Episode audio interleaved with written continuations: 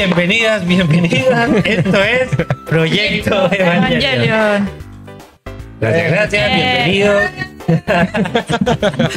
Con Morita en los controles. Eh, vamos a tener un poquito un delay, porque nosotros teníamos generalmente una pantallita que nos avisaba todo lo que pasaba en la transmisión, pero eh, estamos súper contentos de estar acá. Yo soy Juan Pablo y estoy acá con mi hermano Rodrigo. Hola, hola, ¿cómo están? Bien, ¿y tú? Estamos con la Nacha. Oli, ¿cómo están? Hola Nacha. Y con nuestro amigo Luchín. Hola, hola. Voy a hacer, en honor a Luchín, le voy a decir que a todos los que nos están viendo, que Luchín es seguidor desde hace mucho tiempo del podcast y ha sido el seguidor más fiel desde que estamos aquí en Kame House Restobar. Ha venido a todo, se perdió solo uno. Uno. por cosas más importantes que tenía que hacer, como el cumpleaños de su mamá. No sé. Bueno, para un fan de Evangelion está bien. Yo creo que está bien. ¿no? La mamita, Sí, importante no más. están en Evangelion, así que Sí, hay que agradecer que uno tiene mamita. Sí, está bien. Así que eh, te damos la bienvenida, Luchín. Eh, te vamos a conversar un poquito más Muchas contigo. Y eh, les vamos a contar que este capítulo es ya la segunda parte de la película The End of Evangelion. Ya tú- si ya no lo han, si no han visto, algunos eh, ya hay subido un capítulo con la primera parte en donde analizamos los primeros 22 minutos, el primer cuarto de película. Sí. Y ahora vamos a analizar el segundo cuarto de película, ¿ya? Para los que quieran ir a verla, le ponen pausa a este episodio, ven lo- la- el segundo cuarto de la película y después analizan con nosotros en este podcast, ¿ya? Exactamente. Pero lo primero y lo más importante es que le vamos a saludar a nuestro auspiciador, que nos viste, pero no nos desviste. No, no, no. Sí. Goetia Store, que tienen estas lindas poleritas. Yo que tengo aquí la del EVA 01, ¿ya? El Rorro ahí La tiene la, doble cero. la doble cero y la Nacha tiene, ah, la nueva, la que regalamos en el concurso. Creo que vine con la misma la vez pasada. Creo, creo que ya la- Te de acordar. No, qué vergüenza. Sí. Y bueno, tenemos la, la página de Goetia, se pueden meter, acuérdense, goetia.cl, tiene una sección especial de Evangelion donde están todas las poleras. Ahí Morita, que está en los controles, está mostrando de hecho las poleras que tienen, son súper bonitas, están en promoción, aprovechen, aprovechen chiquillos. 3 por 2 todas Seis. las poleras.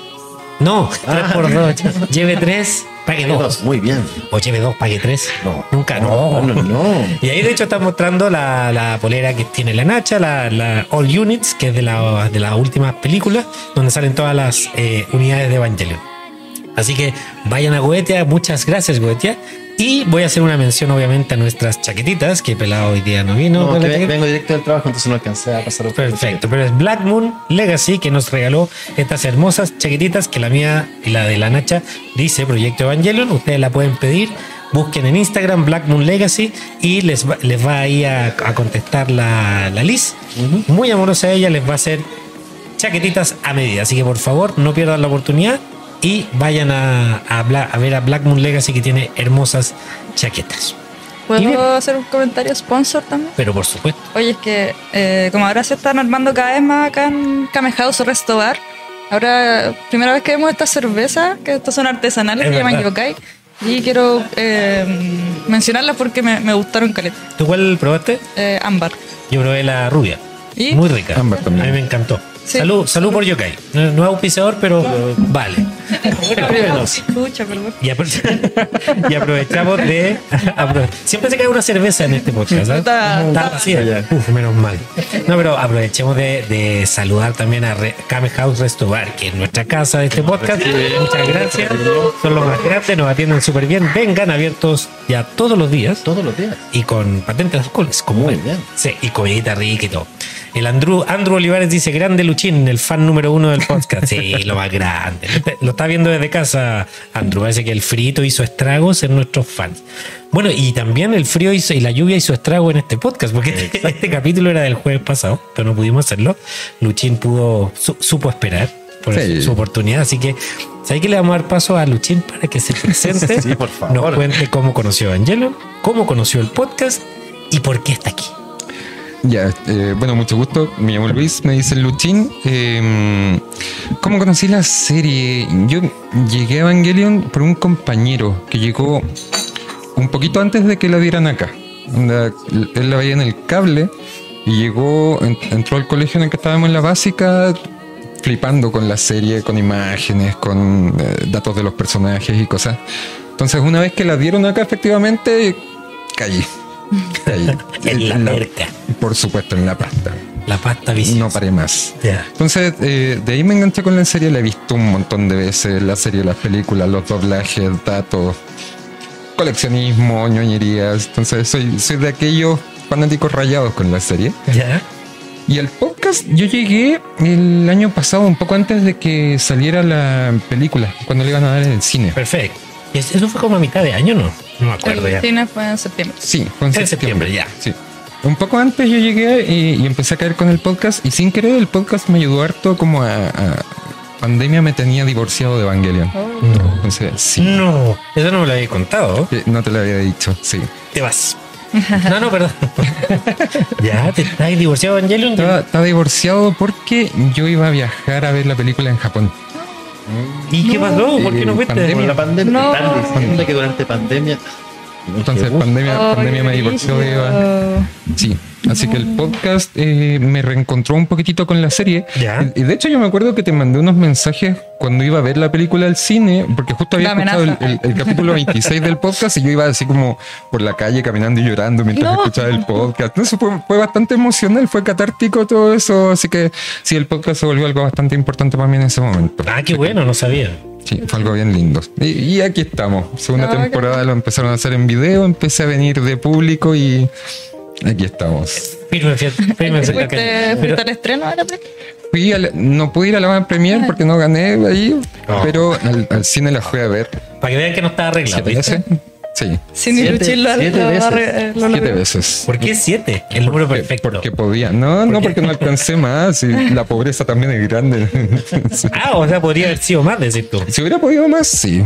Ah, mira. Mira, me arrepiento de no haber ido más veces. ahora. Eh, eh, la vi todas las veces que sentido. pude. Lloré muchas veces también, pero sí, sí. También me, me tomé como ese proceso. Dice, de verdad fue algo bacán esa, esa experiencia. Ah, qué buena. Mira, tengo un comentario, primer directo en el que estoy al día. Me gusta mucho su, su trabajo, sigan así. Es Morok89. Bienvenido al podcast, Morok. Muchas gracias. Oye, espérate, me faltó. Yo, es que yo me pongo a hacer otras cosas y me distraigo. Y yo soy, me distraigo fácilmente. Pero el podcast, ¿cómo lo conociste? El podcast, ¿cómo lo conocí? Si no me equivoco, me salió la publicidad cuando, cuando estaban empezando con el tema de la Van Premier. Ah, Si no me equivoco, ahí llegué. Ya, ok. Lo empecé a escuchar en la pega y, y justo la- mi pega me da tiempo para escucharlo, entonces caí en la pasta. Me escuchaba Ah. tres capítulos al día, una cosa así. Ah, tú eras lo que nos subía los. Así como viste siete veces en la película. Sí. Este no nos subía la- los views ¿ah? en Sí. Spotify. Oye, mira, y Javiera Figueroa dice: Hola, hoy desde casa, Luchín, lo más que. Ya, Javita, que está enferma. Besitos para ti, bebé. Oye, este podcast debería llamarse eh, Luchín. Luchín y sus amigos. Luchín Evangelion. Luchín Evangelion, le pondría yo.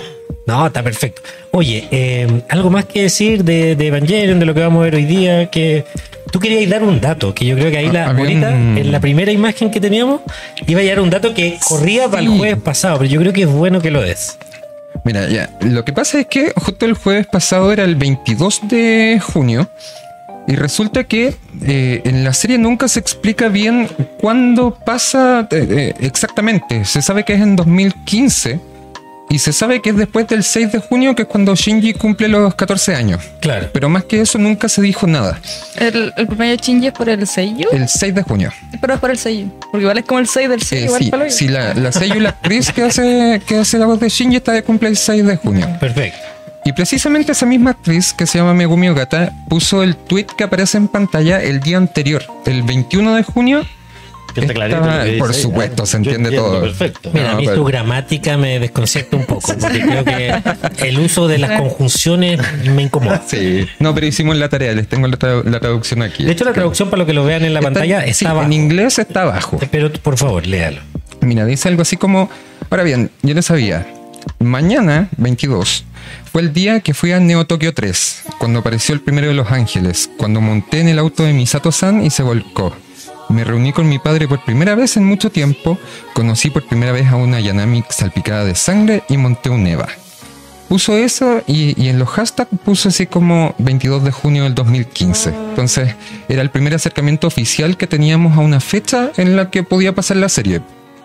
Que, comenzó, se podría decir. Claro. El día que Shinji llegó a Tokio 3. Sí.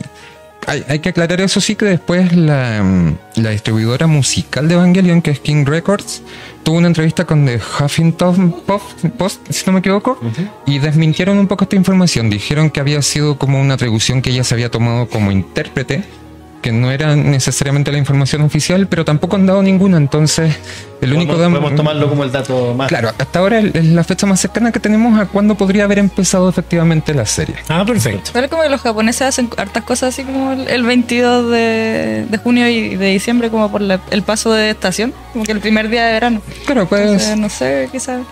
Como una fecha que yo creo que tienen igual un poco marcada. Puede ser porque tenga sentido ahí. Mm. Tienes toda la razón en eso. Yo me siento enriquecido con esta conversación. Ay, que me estoy dando cuenta que cuando hablan otros, yo aprendo cosas. Increíble. Es un mundo nuevo para mí esto. Bien, oye, Luchín, bueno, ya están cachando el calibre de Luchín, ¿cierto? O sea, ¿Podemos, ¿Podemos apagar micrófonos? sí, Sí, yo ya. paso a. Por favor, espérate, voy a dar un saludo porque pues, para eso voy a servir en este capítulo. Andro nuevamente dice, ando en el sur, saludos desde Temuco. Ah, pensábamos que estaba en la casa. Pero no tenga corazón roto, por favor.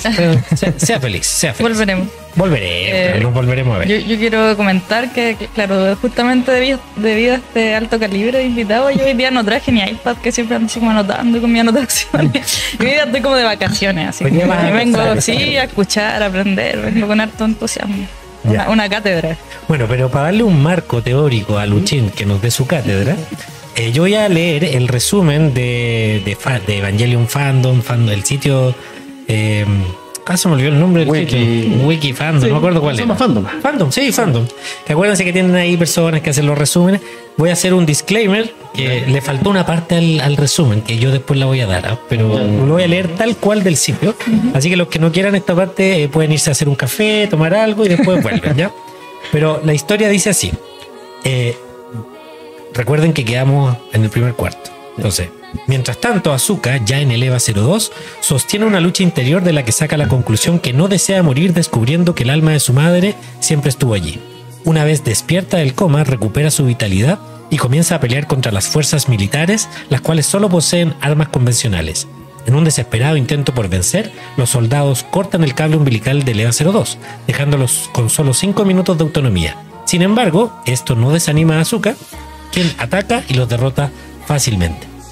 Al ver que el ejército japonés no podía destruir a la unidad 02, se le decide enviar a los 9 EVA de producción en masa para neutralizarla. Según palabras de Fuyutsuki, su fuente de energía es un motor S2 interno, el cual les permite funcionar sin cable umbilical, a diferencia de las unidades Evangelion originales. Mientras acompañaba a Shinji al EVA 01, Misato es alcanzada por un disparo de un grupo de soldados. A pesar de ello, logra llevar a Shinji hasta la entrada del ascensor, que lo conducirá al EVA 01. Shinji se muestra renuente a subir y Misato hace todo lo posible por convencerlo. Con persuasión, Misato logra convencer de ascender. Persuasión le dice no. Prometiéndole que se reunirán nuevamente después de que él encuentre las respuestas sobre su propósito de vida y el significado de su existencia. Misato se despide de él con un beso de adultos, recordándole que a partir de ese momento él será quien tome las decisiones. Shinji entra en el ascensor y poco después Misato muere, pero algunas centésimas de segundo antes, un fantasma de Rey 3 aparece frente a ella tomando la apariencia de Ryoji Kaji. Sí, eso dice, se da a entender por lo que dice Misato. Y la transforma en LSL, recogiendo su alma antes de la explosión del ascensor. Una vez Shinji está en la jaula donde se encuentra la unidad 01, lamentablemente no puede usarla debido a que se encuentra enterrada en baquelita endurecida. La serie Eva aterriza alrededor del Eva 02 y Asuka calcula que tiene el tiempo necesario para destruir a todos ellos sin pensarlo más. Se lanza a pelear a toda velocidad de una forma salvaje y brutal, haciendo uso de todas sus armas y mutilando a todos los Evas. Inesperadamente, una lanza de los Evas enemigos vuelve en dirección contra Asuka, quien pretende pararla con su campo AT. Aunque parecía haber ganado en el último momento, el arma enemiga se convirtió en una copia de la lanza de Longinus, la única arma física capaz de atravesar su campo. El campo fue penetrado y el impacto alcanzó el ojo del Eva. Debido a la extraordinaria sincronización entre el Eva y su piloto, el sufrimiento experimentado fue inefable. Sin embargo, Azuka logró sobreponerse y reaccionó, solo para descubrir que en ese preciso momento la energía del Eva 02 se agotaba por completo. Fue entonces cuando los Eva sorprenden todos, aún operativos, despedazaron el, al EVA 02 de manera despiadada. En un intento de venganza, Azuka alzó su mano derecha hacia el cielo, pero otra lanza la partió en dos, y simultáneamente llegaron otras seis lanzas que se clavaron en el EVA mientras tanto. Se, perdón, mientras tanto, Shinji se encontraba al frente del EVA 01.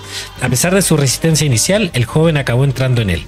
La ira del joven Ikari se es evidente cuando observó el despedazado Eva 02. Al imaginar que Azuka debía estar muerta, el joven gritó y el Eva 01 reaccionó de manera fulminante. Rompió sus limitadores y desencadenó la liberación de varias alas rojas desde su espalda que se desplegaron imponentes en el aire. Y ahí termina el capítulo. Lo que le faltó al resumen es que también evidenciamos lo que está saliendo ahí en pantalla, la muerte de Ritsuko, en una escena de traición de Ritsuko hacia Gendo, tratando de destruir las Magi, y que no le resulta porque Naoko, en una doble traición, la traiciona a ella. Todo apuntándose. Todos apuntándose, claro, como los tres Spider-Man. Y finalmente Gendo le da un disparo y la mata. Oye, Rumbowe dice grande Luchina, le manda saludos. Y bueno, el re- este resumen está sacado textual. Yo tengo algunas diferencias, yo creo que Luchín también tiene algunas diferencias Sí, de interpretación, sí. pero como todo en Evangelion, las presentaciones, o sea, las interpretaciones son las interpretaciones y las respetamos todas aquí, ¿ya? Excepto que esta está mala. No, no. Bien, entonces comenzamos el capítulo y este capítulo comienza efectivamente con Azuka. Azuka que está en el fondo del En el lago. fondo del lago, sí. Sí. Eh, hay una escena que es bastante larga, como estas escenas que se da el tiempo de que sucedan, eh, como la nos, recomendó, o sea, como nos acostumbramos en la serie, como la escena del ascensor. Es una escena en donde Azuka está precisamente en el fondo del lago y está eh, hablando, se podría decir, reacciona al momento que empiezan a caer bombas eh, en el lago. Y mientras hay un zoom bien lentito que se va acercando, la, sentimos aterrada, diciendo no quiero morir, ¿ya? En un intento así como, yo creo que está como paralizada, como no, ya no sabe qué hacer y más encima siente que su muerte está cerca, presiente, ¿ya? Y de fondo escuchamos la voz de una mujer que dice que la va a proteger, pero también dice por favor muere conmigo. Y ahí esa voz nos recuerda a la madre de Azúcar precisamente era algo que aparecía en la serie que le decía, sí, por favor muere conmigo, pero aparece algo distinto, algo así como por favor no mueras, ¿ya? Eh, y, de hecho en un momento la voz dice no la mates. Eh, es como que esta- estas dos voces empiezan a enfrentarse una con otra respecto a la muerte de, Azúcar. Le dicen no la mates eh, y lo último que le dice es debes vivir. ¿Ya? No sé si quieren comentar algo de esa parte antes de la activación del Eva. Mira, de ahí, por ejemplo, me llama la atención el hecho de que Asuka, pese a que, como se ve en la imagen, eh, Eva está en el fondo del lago, en posición fetal de lado, eh, la gravedad dentro de la cápsula la mantiene en, en- en su posición en el asiento. Claro. En, en ningún momento se ve como que se, se caiga para los lados de la cabina ni nada de eso, sino que siempre está en, en su lugar. Eh, como, como vemos en las imágenes. Y mm, no sé si pasar a, a lo que es la activación. La, Sí, pues, precisamente producto Ahora, de. espera, Dale. Recordemos que Asuka fue metida como a la fuerza para Sí. protegerla de no morir. Ella estaba en la. en- desconectada, con- estaba completamente desincronizada con el Eva antes de esto. Y, y de hecho me recordaste un- una cosita. No sé, a mí por lo menos me llama la atención el que eh, Asuka despierta ahora que ya no está conectada, ahora que ya no está con medicamentos. Porque antes, mientras estaba en el hospital, mientras estaba entubada y todo, eh, se mantenía siempre dormida. Al, parecer la tenían sedada en el hospital y ahora en esta situación pudo despertar finalmente por su cuenta. Es que hay que recordar que Asuka había caído en ese estado después como de una especie de violación mental espiritual que había tenido, que seguramente, aquí ya es ultra, ultra, sí, yo estoy inventando esto, pero seguramente eh, puede ser que sus signos, o sea, que sus signos vitales hayan bajado tanto, es como cuando te ponen en coma, para que precisamente bajes tus funciones vitales al mínimo y puedas, te puedan mantener vivo. ¿ya? Se me ocurre eso, porque efectivamente, ahora que no tiene esos, no está conectada a nada, pero está dentro del EVA, pareciera que la energía le proviene del, del EVA, en estas voces que les van hablando. Nacho. Ay, yo quiero bajar completamente el nivel de, de esta conversación. Es que ya, o sea, creo que igual es como muy la vida, siempre está como esto de que mm, el Eva es muy un útero. Ah, sí, Sí. Ya, ya que está así como en el agua, así ya no puede ser más que está en el Más, útero. más uterístico, claro. Pero que me recuerda eh, a, un- a una propaganda que hubo en Chile aquí. Antiaborto. Ah, la- oh, me van a matar. Me van a matar. Ay, qué Acaba de cachar cuál. Yo también. O sea, Hideakiano, escuchar a esto. Ay, se acaban de caer mi esperanza que Hideaki eh, fel- nos felicite por este podcast. No, pero pero tenía que decirlo. Bueno, sí, es verdad, mira, de hecho la imagen esta de, de, de Asuka que lo dijiste, en posición fetal, y claro, el cordón y todo, y el agua, y la madre hablando, Sí, sí, pues como escuchándola como, de que es como si tuviera un cordón. O sea, a ver Es dónde el le va. cordón, pues. pues sí, pues es el cordón. Perfecto, yo de hecho no había notado eso. Sí, lo, otro, lo otro es que eh, Asuka se supone que en este momento su sincronización estaba por el suelo. Correcto. Pero sin embargo, eh, cuando llegan las bombas a la cabeza de, de su Eva, por ejemplo, ella igual siente el dolor, ella igual siente el impacto. Entonces, la sincronización parece que, que ayuda como con las funciones motoras que ella puede dirigir en Eva, pero no así con el impulso nervioso, con lo que ella siente cuando siente dolor su Eva. Sí. Y aquí pasamos al clímax de esta escena en donde empiezan, aparecen varias imágenes medias random, no tan random. De hecho, aparece la orilla de playa, que es como cálida, que aparece una, una orilla de playa cálida, como la vida, la tranquilidad. Y aparece la cara de la imagen, de la cara sonriente de la madre de Azuka. Que pues yo me acuerdo cuando la vi, pensé que era la misma imagen que aparecía de Yui en un capítulo donde Shinji se encontraba con Yui dentro de Eva 01. Pero no es la misma, es parecido el dibujo, pero es otra, de hecho se ve más cara, que, que más, más cara, me río, más rostro que, que, en, que en la, de más presupuesto. ¿no? Este, ya, aparte esta película tiene más presupuesto. Pero también lo otro que se ve es una, mm, ¿cómo se llama esto? Bueno, una muñeca eh, en brazos, también se ve alegre por volver a ver y reconocer a su madre, una niñita chica, y se ve como un... eh, una, una imagen como de algo pintado que dice, eh, creo que dice como nicht sterben, así como no te mueras, no te mueras en alemán. Ya que es muy lógico de, de Asuka, que es que se acuérdense que su Eva estaba como programado en alemán, Alemán, claro. para pensamiento en alemán. Que a todo esto nunca más habló en alemán, ¿no? Que Pues desde, que, desde que se subió Shinji lo, lo configuró en japonés y lo dejó en japonés. ¿Cachai? A todo esto, Zoroar dice: hay que recordar que el alma de la madre de Azuka está dividida o fragmentada. Y una de esas partes está dentro del EVA 02 y esa voz es de la parte cuerda de la madre de Azuka. Es verdad. Sí. Pero también escuchamos la parte de la, ma- de la madre no cuerda. ¿De dónde saldrá esa voz? No lo sé.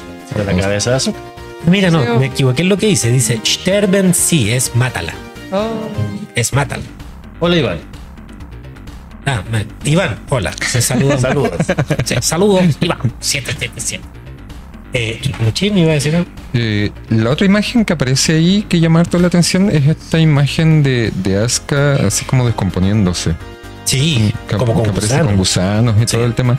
Y no solamente llama la atención porque se visualiza muerta y en, y en ese estado ya de putrefacción, sino que se visualiza muerta dentro de Eva, con el traje de piloto. Es como que no se ve ninguna otra posibilidad más que morir peleando. Sí, No, no- tiene otro eh, que ahí aparece la imagen en pantalla. Ella no se ve con otro futuro que no sea morir con su traje de...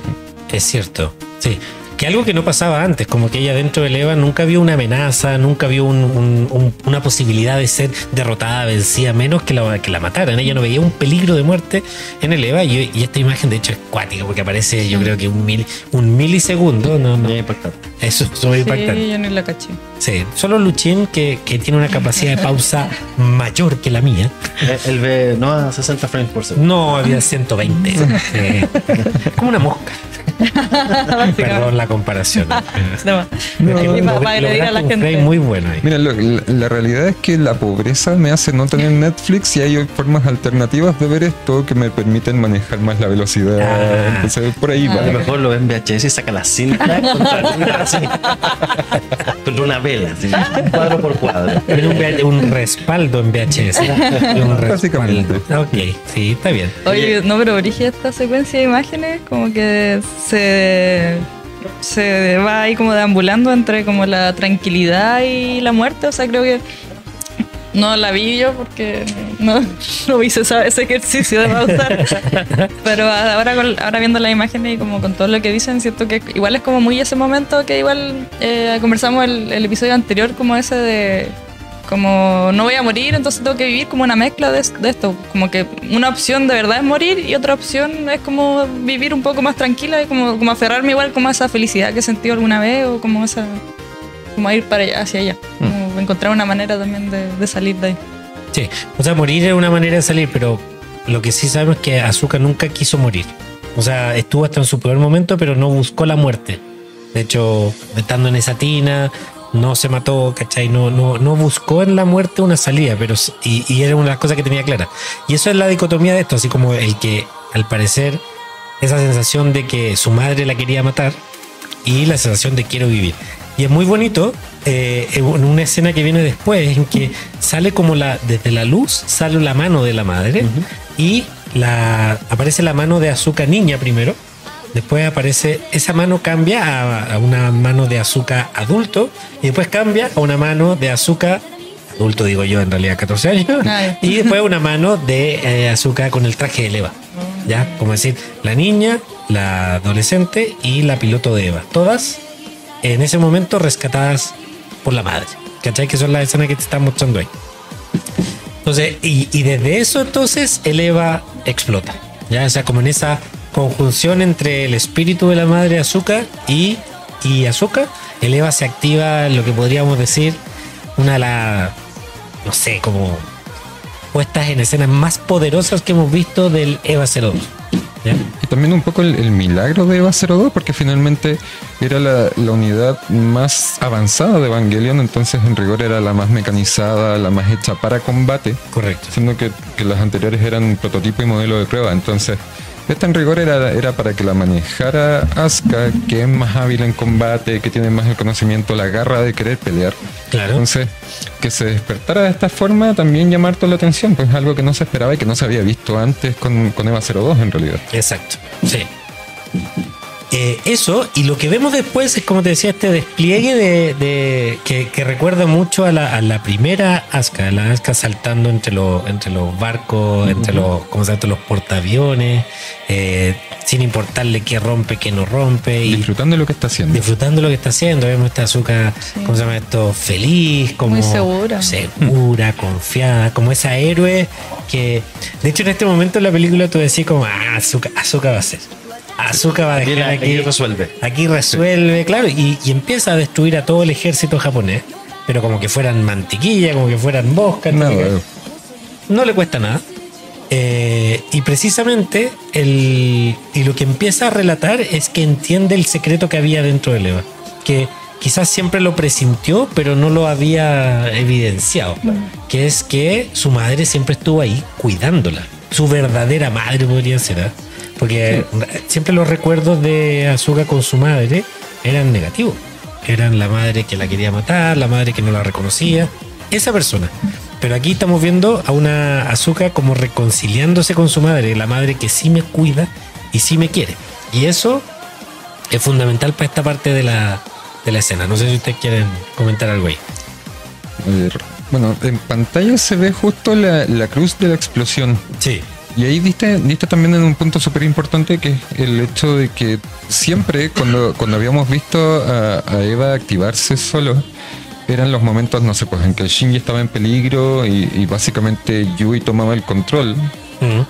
Pero esta es la primera vez que vemos madre e hija poniéndose de acuerdo como, como en, en comunión para activar a Eva. Claro. Y yo creo que eso también representa la, la explosión en la forma de, de Cruz, que, que es un, un poder diferente que se desata en la unidad finalmente y que le permite lanzarse contra todo lo que se quiera lanzar.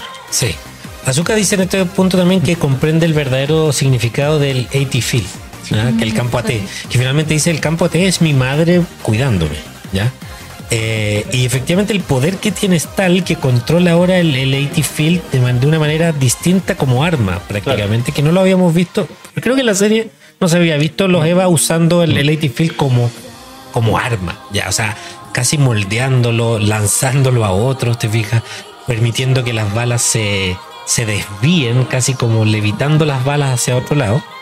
Eh, eso, y lo otro que me llama la atención de esta cuestión de la cruz es que esas cruces solo lo habíamos visto en las explosiones de Los Ángeles. ¿ya? Que sabemos que los EVA, eh, los, E- ya sabemos que el EVA 02, por ejemplo, es eh, sucesor de Adán, por lo tanto tiene la misma capacidad de hacer esta cruz, pero lo veíamos en Los Ángeles cuando, cuando morían y finalmente liberaban toda la energía de su núcleo, se podría decir, creo yo. No sé si están así, pero en este caso no lo vemos así, vemos como que hay de verdad una gran liberación de energía, pero que mantiene energía en el EVA 02 y en, y en azúcar. Entonces, una manera distinta de mostrarlo, pero un poco de hermanar a los EVA con los ángeles. ¿Tendrá que ver más como con la energía de su espíritu en ese caso? Puede ser, puede ser. Pero sí, sí, eso. Pelado. No, no, Está silente, Estoy con un poquito de tonto, si hablo mucho se me seca la garganta y me muero. pero pídase algo para tomarse. No, Nacha. Nacha, No, eh, sabéis que una vez estaba buscando qué, qué onda las explosiones de, de Cruz de, de Evangelion y no logré como encontrar una respuesta porque igual como que la usan para muchas cosas y como, como que no tengo así como esa respuesta. Como que, No, que me gustaría tenerla. Sí. No sé por qué serán explosiones de cruz, no sé. no, yo tampoco. Ahora, Pero si, ¿cuándo si? Luchín no sabe, Ah, nadie. no existe. No, sí. No, no, sí, mira, si Luchín nos da no tiene ningún significado.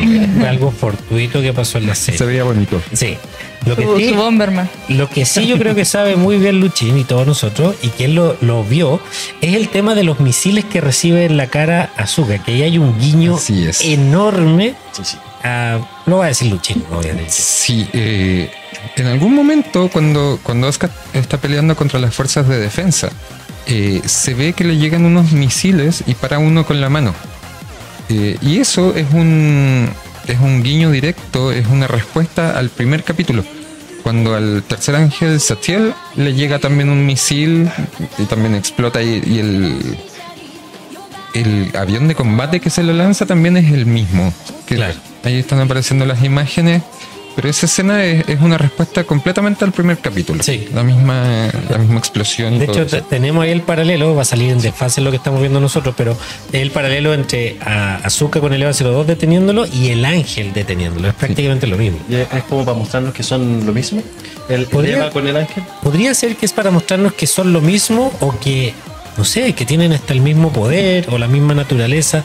Como que a mí me da la impresión que los Eva no habían alcanzado su máximo poder Mm, claro. como el que tenían los ángeles. Porque los ángeles sí controlaban los, los campos AT, podían hacer campos AT que, que fueran armas, ¿te fijáis? Sí. O sea, tenían mucho más poder siempre que los EVA. Los EVA eran capaces de resolver o por trabajo en equipo o por alguna, se podría decir, patria de Shinji, pero, pero en cierto sentido los ángeles siempre se mostraban más poderosos que los EVA. Porque los pilotos no sabían todavía cómo sacarle su máximo poder. Y a mí me da la impresión que esto es una manera de decir el EVA está en su máximo poder. Yo siento igual que en esta parte, o sea, y de la, la primera parte de la película, como que se está dando vuelta igual como un poco la visión de como ángeles malos, eh, Eva es bueno sino- y humanos buenos. Claro. como que ahora está mostrando como humanos malos y casi que están como más, o sea, con lo de Kaworu igual como así como haciendo a los ángeles como, que podemos empatizar, como que estamos Claro. empatizando o encontrando más similitudes como en esta quizás como lado bueno o bondad como de los humanos con los ángeles más que con los propios humanos. Y- Como se está dando vuelta la, la cosa. y de hecho si lo pensamos de esa forma, eh, los ángeles se supone que son, lo- son estos seres inmortales y se ha dicho que los ángeles han ido aprendiendo con las experiencias de los anteriores. Entonces, da a pensar que quizás los ángeles están mucho más en comunión con sus almas, que ellos se encuentran mucho más los unos con los otros, Sí. que van aprendiendo, que es algo que, que a la humanidad le falta. Y en este momento en el que Asuka se encuentra con su madre y se unen para luchar juntas en, en su Eva, eh, por fin comienzan a desarrollar este poder que puede acercarse más al de los ángeles, porque tiene, Sí. quizá tiene que ver con eso, un poco como con el encuentro entre las almas, que es lo que hace que, que se puedan potenciar más allá. Es, bonito lo que decir porque siempre la serie nos mostraba a los ángeles como estos enemigos que vienen a amenazar a la humanidad. En los capítulos anteriores hablamos de que finalmente nunca vimos a los ángeles tratando de dañar a los humanos propiamente tal. Pareciera que tenían un objetivo de reunirse, de ir y efectivamente respondían a, la- a los ataques. El primer, de hecho, eh, Sachiel, que el que, que nombraste, efectivamente respondía a los ataques. Él avanzaba y le, lo iban atacando y él se defendía. Pero nunca lo vimos así como un, un- un ser que quería destruir por destruir. Él quería avanzar, llegar a un lugar. Pareciera como que la, la- la no posibilidad de comunicarnos con ellos tampoco nos permitía entender. Y la serie nos explicaba qué se supone que querían. Pues era Gendo nos explicaba que quería, o Cele nos explicaba que querían, pero no era, no era algo así como nos lo plantearon al principio o como lo quisimos entender, pues también. Uno ve monstruos en la tierra y dice, "Ah, pues eh, vienen a matarnos. Y nosotros somos lo más importante en el mundo y obviamente nos quieren a nosotros. Pero ellos querían otra cosa. Anda a saber tú cuál era ese mensaje. ah, pero- Yo, yo creo que igual esto nos, to- nos da como la visión, claro, como este, este contraste entre eh, los ángeles, que son una especie que aprende, y los humanos, que son una, una especie que repite, los mismos errores, claro. claro, y que se supone que la instrumentalización es como para que eso no siga pasando. Entonces como que igual nos pone como en un, un poco en una encrucijada de puta la instrumentalización tampoco, quizás quizá igual es buena, así como que, Puede ser, puede ser. como que nada, no es blanco ni negro, no estamos luchando al final contra nada Sí, que no sea distinto como a lo que somos nosotros, que igual somos como grises. en, en este punto ya no sabemos qué es lo bueno y qué es lo malo. Eh, Ya está todo mucho más difuso aquí. Sí, sí, totalmente. Es que es bueno lo que, lo que dijo la Nacha de que no pensar en estos binarios, ¿te fijáis? En, en- o, o algo es enteramente bueno o algo es enteramente malo, ¿cachai? Eh, y que es algo muy, de, incluso de los tiempos. No sé Sí, si- no. En donde ya incluso nosotros, bueno, entre humanos, y ahí vemos, por ejemplo, esa escena que está, yo sé que está retrasada, pero la escena en que los helicópteros están atacando a Leva, donde adentro hay una, un ser humano, ¿te fijas? Una niña. una niña, ya atacándonos entre nosotros, diciendo aquí están los buenos y aquí están los malos, ¿ya? Entonces pasa mucho en la realidad hoy en día, que el, que no está conmigo es mi enemigo y no tenemos ningún tramo, tramo en donde nos encontramos entre medio. Claro. Un entremedio. Y también como que, o sea, como que creo que está pasando eso como a toda escala, pues como también lo que hablábamos de Shinji, que igual nos quiebran la imagen de Shinji, ya nos dicen así como, puta, no es como solo pobrecito, igual hace sus cosas malas, como estando mal y todo. Sí. Y al final también es como lo que nos enseña yo creo la serie, como esto de las relaciones, pues como que igual, eh, claro, nos encariñamos con alguien y aún así como que aunque veamos como sus lados positivos y negativos, eh, como que vamos, como que... Oye, o sea, tenemos que aceptarlo porque todas las personas somos así. Entonces como que creo que, como que me, me pone la cabeza porque creo como que se está haciendo como en todos los niveles, así como con todas las especies de personajes, como con todo. Sí. Lo único que creo que sí es claro en, en este capítulo, en lo que hemos visto de, de The Evangelion hasta ahora, es que la fuerza, la vitalidad y las ganas de, de seguir adelante la tienen las mujeres. Sí. Como, en to- como en toda la serie. Misato, Asuka. Sí, porque en este punto tenemos a Gendo que cree que ocurre la instrumentalización igual que Cele. Tenemos a Shinji que no está haciendo absolutamente nada. Tenemos operarios que están ahí tratando de sobrevivir, básicamente. Claro. Y no tenemos ninguna fuerza masculina que esté llevando. Lo- Los hombres en este momento son el contrapeso de las mujeres, que son las que sí quieren vivir, las que sí quieren luchar, las que no quieren morir en el caso de Asuka, eh, las, que, las que están buscando y las que están tomando acción en este capítulo finalmente. Que de hecho, así, spoiler, de aquí a lo que terminemos de analizar este capítulo, esa situación no cambia, al, al revés, se va, va incrementando y es la que va llevando la acción de, de la película.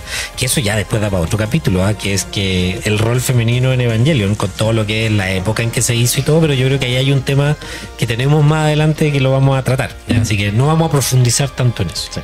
Y, pero bueno, y toda esta, toda esta secuencia termina con Maya Maya gritando así de, de, de- de emoción que Azuka está viva, o sea, no que está viva, que reaccionó, etcétera. Y Misato, que va en el auto con Shinji y escuchando como la transmisión de radio del cuartel general, escucha esto y, y, y, y como se, se podría decir que ya toma, toma conocimiento perfecto, tenemos Azuka, pero Shinji no reacciona. Shinji está sumido todavía en, en este, en este estado apático, abúlico, como que no, no reacciona. No hay. Claramente que Asuka esté bien en este momento tampoco le hace reaccionar, pero yo creo que eso tiene Eso que es ver. vergüenza. Es vergüenza, totalmente. O sea, casi que se hunde más en el asiento del auto Oye, la pensando. con Chile, man. Claro. Este- Más encima ahora está consciente. O sea. ¿qué me espera de eso? Yo creo que es importante entender eso de Shinji, que lo hice más adelante. Él siente una profunda vergüenza de lo que hizo al principio de la película eh, en, la, en la habitación de- del hospital. Eso.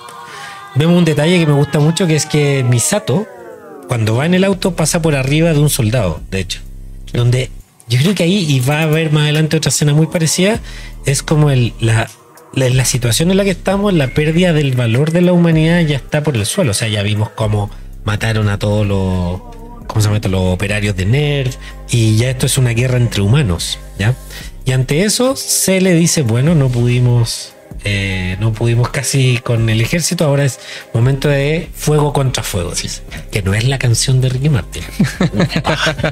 no, Me gustaría, pero no, si tan solo. empieza a sonar. solo. Empieza a sonar en este momento. Pero no, no es Ricky Martin. Eh, es que aparecen. Yo, yo voy a decir ahora, esta de Evangelion, o sea, de The End of Evangelion, yo creo que es mi segunda parte favorita. No es la primera, pero es mi segunda. O sea, toda esta secuencia, desde que aparecen los aviones hasta que caen los Eva serie y cómo se desenvuelve, todo esto, que es un continuo, eh, es espectacular. No es mi parte favorita, porque mi parte favorita yo creo que viene en el próximo capítulo. Uh. Pero eh, esta es la segunda, la segunda mejor. Eh, y parte sí, pues parte con los nueve aviones, casi una- en una toma muy bonita que es desde arriba. Se ven como entrelazados todos los, los aviones, están enumerados del 1 al 9 y traen a los EVA del 5 Cinco al al 13. ¿ya? Eh, yo ahí en el 13, eh, en, la, en, la, en la religión judeo-cristiana, el 13 es el número de la mala suerte. ¿ya? Porque el 12 era el número perfecto y si tú le, le agregas uno, que es 13, ya no es el número perfecto, es el número de la mala suerte. O sea, no llegaste a la perfección, te, Te pasaste. te pasaste. Te pasaste, Devuélvete sí. un, un pueblo. Eh, creo que ahí hay un guiño en esos nueve Eva series. Obviamente esos nueve Eva series también tienen que ver con lo que pasa más adelante entre los nuevas series y el Eva eh, 01 que hacen 10 Evas y 10 son los círculos que tiene la- el árbol de la vida. ¿ya? Entonces, eso va más adelante, pero tiene que ver con eso también. No me spoileé, por favor. Perdón, perdón. Ese era el papel de Rodrigo. Es que yo iba a decir algo antes, pero me, me, me contuve. No, no, con respecto al traje de, de azúcar. El traje, pero dilo. No, no, que cuando sale la imagen de azúcar como comida por los gusanos y mm, en el, El traje, sí. eh, al final de la película, cuando salen del mar de LSL, terrible spoiler, bueno, visto. Se supone que ellos salen como mejor se ven representados. Shinji sale con su uniforme escolar Sí. y Asuka sale con el traje. Porque ella no se ve de otra forma que no sea con el plug. Bueno, eso lo hemos hablado siempre en todo el análisis que hemos Porque hecho. no de quise hacer ese spoiler para no decirlo del último. Y la Pero ya lo hiciste, pues. Pero es que no. es que si tú puedes, yo puedo. Te dio pie. Es una Sí, cosa de poder es ahí. Ahí nos pusieron la imagen de, de- ya salió en todo caso. Eso, eso va a retrasar. Eh, pero lo que yo te iba a decir de, eh, de lo que me gusta como parte de esta escena también es cómo vienen los Evas en el avión. Que no sé si se dan cuenta, Es pero muy lindo. vienen como de. de ellos están, están dando la espalda al suelo y vienen como enterrados en el, en el avión, en la parte de abajo del avión, donde la cabeza está enterrada el cuello está abierto, por lo tanto se ve el entry plug que traen y el la mitad del torso de abajo también está enterrado en el, en el avión. Y no sé qué les parece a ustedes. Lo, lo primero que se da a entender es como que esto es muy orgánico, es como que fueron, no sé si un gusano, es como Un es murciélago. como, no sé, si- eh, a mí me da la sensación de algo así bien, que el tiro desde el principio, a pesar de que son blancos, que son, se ven así como súper pristinos, ya tiene algo muy orgánico, como muy, esto de que venga medio enterrado, no colgando así rígido como venían los Eva, Que viene Claro. crucificado. son menos robots, si eso es lo que quiero decir. Se nota el tiro que son menos robots y parecen más orgánicos. Ya no, no tienen, ar- pareciera que no tienen armadura tampoco, que son mucho más flexibles. se ven como blanditos. Se ven, se ven como, Como apapachables. Sí, como de, de marshmallow. Sí. Como una mantarraya. También, como que fuera. como orgánico, que la piel ¿sí? fuera de, de un pez, donde como. Algo tiene el dibujo que es muy bueno y, y la sensa y los ruidos que hacen cuando se mueven y todo. Y después, como los azúcar los, los penetra, digamos, con los, hasta con los dedos. Que lo hace como ver blandito, pero es un cambio radical en la imagen, como de la producción de, de Eva, de Evangelions. ¿cachai? Eso quería comentar. Mira, yo creo, bueno, dos cositas. Una, yo creo que ahí pasa también que, adelantándome un par de escenas, los EVA vienen con el motor S2, ya son completamente independientes, no necesitan una fuente de energía. Entonces, técnicamente cualquiera de ellos se podría activar en cualquier momento y podría dejar la cagada. Entonces, yo creo que también los tienen así de confinados por lo mismo, porque también es, es una protección. Es un buen detalle el que haces porque efectivamente vienen con el, el entry plug afuera Sí. y solo una vez que el entry plug entra, cierran y lo sueltan. Sí. Entonces, recordemos que el, el- el- digo el entry plug, pero en, re- en realidad es un dummy plug.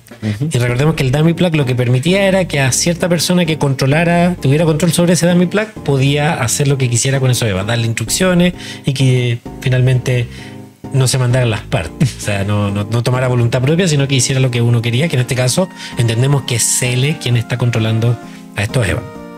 ¿es, es tan así o será que el dummy simplemente saca lo más violento y lo más extremo de, de un alma y lo expresa hacia, hacia Eva? Porque las dos veces en las que vemos participar al dummy como tal son veces en las que te- la, la unidad que está con el dummy se comporta de una forma súper violenta, súper Mm. agresiva, súper a matar, a destruir. De Sí, hecho, tampoco es como que le den tantas eh, como órdenes, sino como que. es que. Gendo, Gendo lo dice cuando atacan a, a Toji, Sí. que el entry plug, o sea, el dummy plug está programado para destruir al enemigo y no se va a detener hasta que lo haga. Ah, perfecto. que le da una instrucción y no hay más. Ya. Ya, sí. Yo creo que una mezcla de las dos. O sea, tú lo programas y decir destruir enemigo así, como un Con, robot. con esa voz tiene que ser. Tiene si no, que no ser resulta. esa voz, Si no, se, se configura. Lo hubiese dicho en japonés, pero no me sabía cómo hacerlo. y bueno, y lo otro eh, notable es que ya no es un entry plug, un dummy plug, perdón, de Rey, sino que es un dummy plug de Kaworu. Que eso hace interpretar que es CL quien está controlando. Claro, porque Kaworu es como que tenía Cele y Nerf tenía Rey. ¿ya? Sea, como que los criaron como hermanos separados al nacer. No, pero no es eso. Oye, no veo mucho la pantalla. Dice, las alas de los Eva serie igual. eh, Las alas de los. Eva serie igual son como orgánicas. No se atachan como una mochila, sino que se enrollan y se pierden dentro del cuerpo. de eso quería hablar precisamente y qué bueno que salió ese comentario porque eh, estos Eva serie, una vez que ya están armados con su eh, dummy plug y todo, caen y caen como paracaidistas. Así, caen como paracaidistas, súper coordinados también, precioso la, la forma en que caen y, y sacan como de, de, de no sabéis de dónde, debajo de la espalda, estas alas preciosas que en vez de paracaídas usan estas alas para planear y no caer en caída libre. Y desde arriba vuelven a verse como aviones, ya como aves aviones. Es una mezcla. El dibujo está tan bien hecho que es como que a veces confundes que fuera una máquina, pero después confundes como que fuera un ser vivo, efectivamente. Como eh, tiene esa dualidad que encuentro muy buena del dibujo. Aparte- como caen, y eso quiero decir, hay una toma. Yo siempre digo, a mí cuando me dicen rebuscado, eh, yo la respuesta que digo es, esto es un dibujo, ¿ya? Así que alguien tomó decisiones aquí. Sí. Acabamos de ver que el dummy plug es de Kaworu, acabamos de ver que caen estos nueve Evas y vemos el sol nuevamente. A contra, a contracámara se ve hacia arriba el sol, como diciendo, el alma de Kaworu está cayendo en estos nueve Evas. Qué rebuscado. muy rebuscado. Sí, sí, yo creo que eh, es- incluso Hidaki me dice. Estás loco.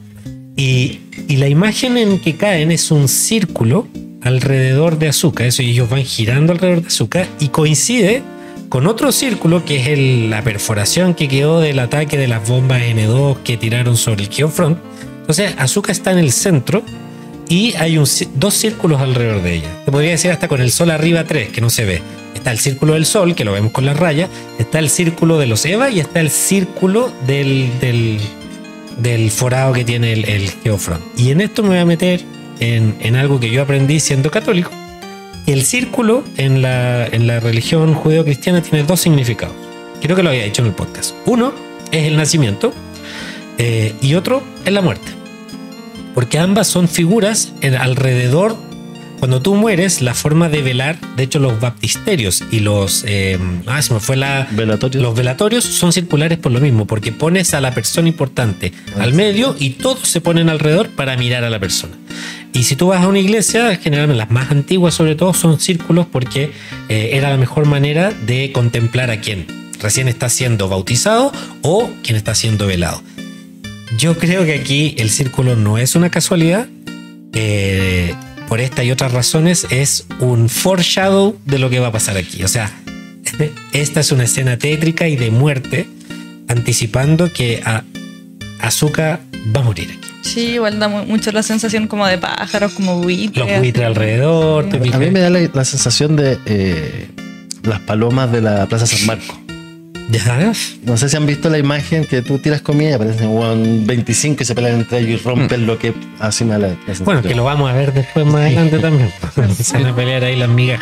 Por lo demás, solo como datito, eh, porque ahora estamos analizando End of Evangelion como tal, pero el lanzamiento, el primer lanzamiento que tuvieron cuando fue Death and Rebirth, Cierto. Rebirth termina con esta escena. Exacto. Asuka viendo a los Eva serie, eh, cuando están llegando, los ve girando alrededor y empieza a sonar la canción de los créditos. Sí. Hasta ahí llega la, la primera Se película. podría decir que ese fue el primer estreno de la primera película, Sí. que era Death and Rebirth. Sí. Nosotros hicimos el análisis solo del Death, por lo tanto no vimos esta escena, pero tenía razón que aquí terminaba, hasta aquí alcanzaron a producir bien para poder entregar la película. Sí. La anterior. Eh, eso. Eh, y cuando, claro, hay una, hay una imagen de dos frames que puse que es que cuando van, están a punto de caer, se ven como unos soldados así, uno con el otro, tratando de ayudarse, así como, bien, sobrevivimos a esto terrible, no sé qué, y le cae bueno. Pero una- en una crueldad máxima, porque los gallos estaban casi que salvándose y uno de los Eva le cae encima, dando a entender, que creo que lo había dicho también en el, ca- en el episodio pasado, que eh, se le ocupó al ejército japonés solo como un arma y ahora que tienen su arma mejor, bueno, da lo mismo esto. Un poco menos que para ganar tiempo a que llegaran los. Por último, o para ver si podían, yo creo, o, o para destruir a todo Nervit y que no tuvieran cómo controlar mejor a los Eva, no sé. Pero aplastan a esta persona y efectivamente cuando caen guardan las alas en esta pseudo armadura que tienen, como este este, co- este coco de, de auto que llevan atrás. Y ahí guardan las cosas así como del, de- del camping. Eh, y la duda que yo tengo ahí es si es realmente una armadura. Pareciera que no lo es. Algunas partes parecía que, por ejemplo, en los pies se ve que tienen como un refuerzo, pareciera que es como para el zapato o algo Son así. tobilleras. para que Como no- una tobillera. Exacto. Sí, sí. Cuando caen, sobre todo. Sí. Pero pareciera que no es una armadura propiamente tal, que el ser está hecho ya completamente así. No como cuando habíamos visto a Leva que tiene una armadura y hay un ser adentro. Es como, es como Terminator. El T800 es esqueleto y carnecita y lo- el T1000 el líquido y es un ser nomás. Ah, sí. Ah, verdad. Sí, Ese Terminator ser. 2, eso sí. Exacto. Ah, sí. Sí. Lo otro es que el, el hecho de que replieguen las alas también nos da un indicio de que eh, tiene esta habilidad como de, de crecer miembros, Sí. de, de desarrollar o, o retraer extremidades, por ejemplo, y Sí. que más adelante también se da otro, otro vistazo a eso. Sí, efectivamente. Y eso, y eh, después vemos, cambia la escena cuando caen estos Eva, y vemos a Misato, eh, que está en el auto, y pareciera que tuvo un choque, porque ellos, ¿te acuerdan que los habíamos dejado así como que iban tranquilitos en el auto? Y de pronto el auto está chocado. Detalles. El, el auto tiene balazos. Tiene tres balazos por un lado, tres balazos por el otro. Entonces lo más probable, no lo muestra la película, pero es que hayan sufrido algún ataque de algunos soldados, que el Misato los haya atropellado o algo así, y entre tratar de atropellarlo y todo, chocó. Por lo tanto ya no pueden seguir dirigiéndose hacia el EVA 01 en auto, tienen que bajarse. Otro detalle que lo pueden ver en la película y que yo no logré distinguir qué era es que mientras ella está hablando, pareciera con, con Hyuga, no sé, no, no me acuerdo con quién habla, para ver cuál es la mejor ruta para llegar al EVA 01, ella está como preparando algo. No sé si suena algo así como, no se ve porque ella está con el teléfono, no se ve lo que están haciendo sus manos, pero no sé si está preparando una pistola, algo, pero suena algo, como que estuviera reparando algo, no sé. Eh, y eh, esta escena es solo eso, saber que tiene que llegar donde le va 01. Shinji no se quiere parar, lo toma del brazo y se lo lleva arrastrando al principio y ya después Shinji se para.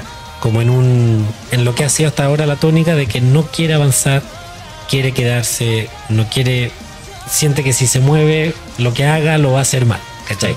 Una cosa así. No sé si quieren comentar algo eso o avanzamos. Yo creo que esa, esa escena es bien como lineal. Es un, es un juego súper inteligente el que hacen de mostrarte el auto chocado porque finalmente te dibuja una historia para atrás. Correcto. Tú dices algo pasó antes.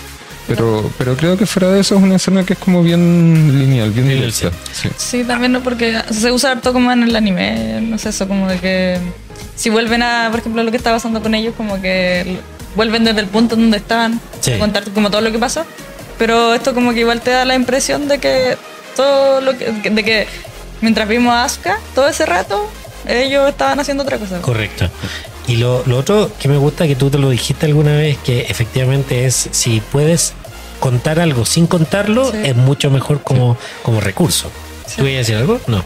No, no, no. Ah, Como que ya, ya vimos la violencia, ya vimos lo que está pasando, como que si, claro, me mostráis el auto chocado con balazos, yo sé que estuvieron pasando, escapando todo el rato y Correcto. todo. Que fue un, un momento así duro.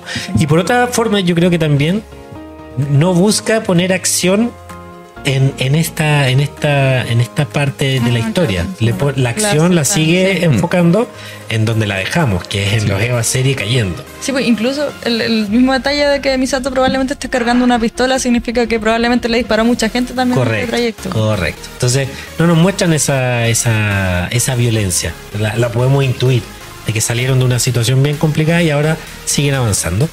Y lo que me gusta también es que acto siguiente pasan por estos puentes eh, hacia una cruz que está invertida. Que la cruz invertida, ya sabemos que es el tema del diablo. ¿ya? Y hay una escena después de eso en que la, lo muestran de arriba con un poquito de ojo de pez también, que es justo el cuadro anterior en que después le llegan los balazos a Misato, ¿ya? Donde precisamente así, justo en un, también en un milisegundo se ve el balazo, se ve la, un- gotitas de sangre y se ve a Misato empujando a Shinji. Le hace un, em- un- lo empuja hacia la puerta precisamente salvándolo. Eh, Entonces me gusta mucho porque usan el- de, de partida en esa de ojo de pez también se ve como se denuncia como una especie de cruz en esa encrucijada de camino. Y, y esto que esté formado, lo que me, me enseñó a mí la Nacha es como que algo no está bien. ¿Cachai? Te están diciendo al tiro, algo no está bien, algo malo va a pasar. Lo malo pasa, Misato recibe el balazo y entran a la escena siguiente, que es la puerta R20. La mítica puerta R20, porque decían el cartel arriba, decían en todas partes. Por esa puerta se supone que es la que el ascensor que lo va a llevar al, al EVA 01. ¿Ya? Claro, como que ya no habían puesto el objetivo de que Shinji tenía que llegar a la EVA para salvar el mundo y ya nos dieron que tenía que llegar a esa puerta, así que se está cumpliendo. Ahora, creo que una pregunta importante que nos podemos hacer es por qué Misato salva a Shinji, por qué como que da su vida por, por Shinji. Uf, preguntas. ¿Nos Muy estás buena preguntando pregunta. o nos vas a decir algo? No, no, porque de puede- pueden ser mu- eh, muchas cosas, creo que igual es como interpretación. pues. Sí, lo que pasa es que justamente lo que empieza a pasar aquí, desde ese momento, porque para mí las cruces no son eh, al azar, yo también, otra igual. Dos, tres, Cuatro. cuatro. Estamos. Eh, ¿eh? Desde, el, desde el tema de la cruz, también en, en la religión judeocristiana, la cruz es símbolo de. Siempre era símbolo de castigo. A, a los ladrones, a quienes estaban sentenciados a muerte, se les crucificaba. Pero en la religión, Jesús decide, eh, sí, decide em, crucif- ser crucificado también se supone como una forma de sacrificarse por la humanidad. Entonces, para mí aquí hay un pequeño guiño en eso, desde que parte esta cruz hasta que Misato recibe el primer balazo en decir, y, y el- y la razón es que ella siente que, porque, re- a ver, recordemos de dónde viene la historia de Shinji Misato. Ellos están distanciados distanciado desde el momento en que ella no le contó que Toji era el nuevo piloto de Eva y que él se entera finalmente que es el nuevo piloto de Eva cuando lo ve prácticamente casi muerto, ¿ya? Y Misato se se ¿cómo se lamenta no haber sido capaz de contárselo, siendo que ellos tienen una relación hace mucho tiempo. Eh, entonces, Misato yo creo que tiene todavía deudas que pagar. ¿Cachai? Y, y yo creo que ella en este momento siente que lo mejor que puede hacer es lograr que Shinji se suba al Eva. Porque lo que le viene diciendo desde antes es que él es el único que se puede enfrentar a los Eva serie. ¿ya? Ella lo tiene como por eso. Eh, y por lo tanto va a hacer todo lo posible, es una especie de redención. Y aquí por eso esta escena, creo yo, empieza con Misato diciendo, cuando recibe el balazo, dice, ya. Ella sabe que se va a morir. Me voy a O sea, sintió el balazo, sabe que se va a morir. Esta es mi última oportunidad de decir todo lo que creo, todo lo que pienso y de lograr mi objetivo de redimir- redimirme en algo con, con Shinji. Eso es mi, interpretación de lo que es este momento. Yo creo que, eh, sumándome un poco a lo que dices, que estoy completamente de acuerdo, es que también esta secuencia nos permite eh, como darnos cuenta de que todo lo que le dijo Misato a Shinji siempre fue siempre honesta. Ella siempre se preocupó por él y siempre sabía que él era el que era capaz de eh, solucionar el problema de Los Ángeles. ¿Me cachai? ¿Mm? Pero Eso quiere, eso quiere demostrarle a ella. Porque no sé si Misato fue siempre honesto. sí, Es que yo creo que, sí, pero que yo, yo creo que ella siempre fue honesta con Shinji, más no con la operación.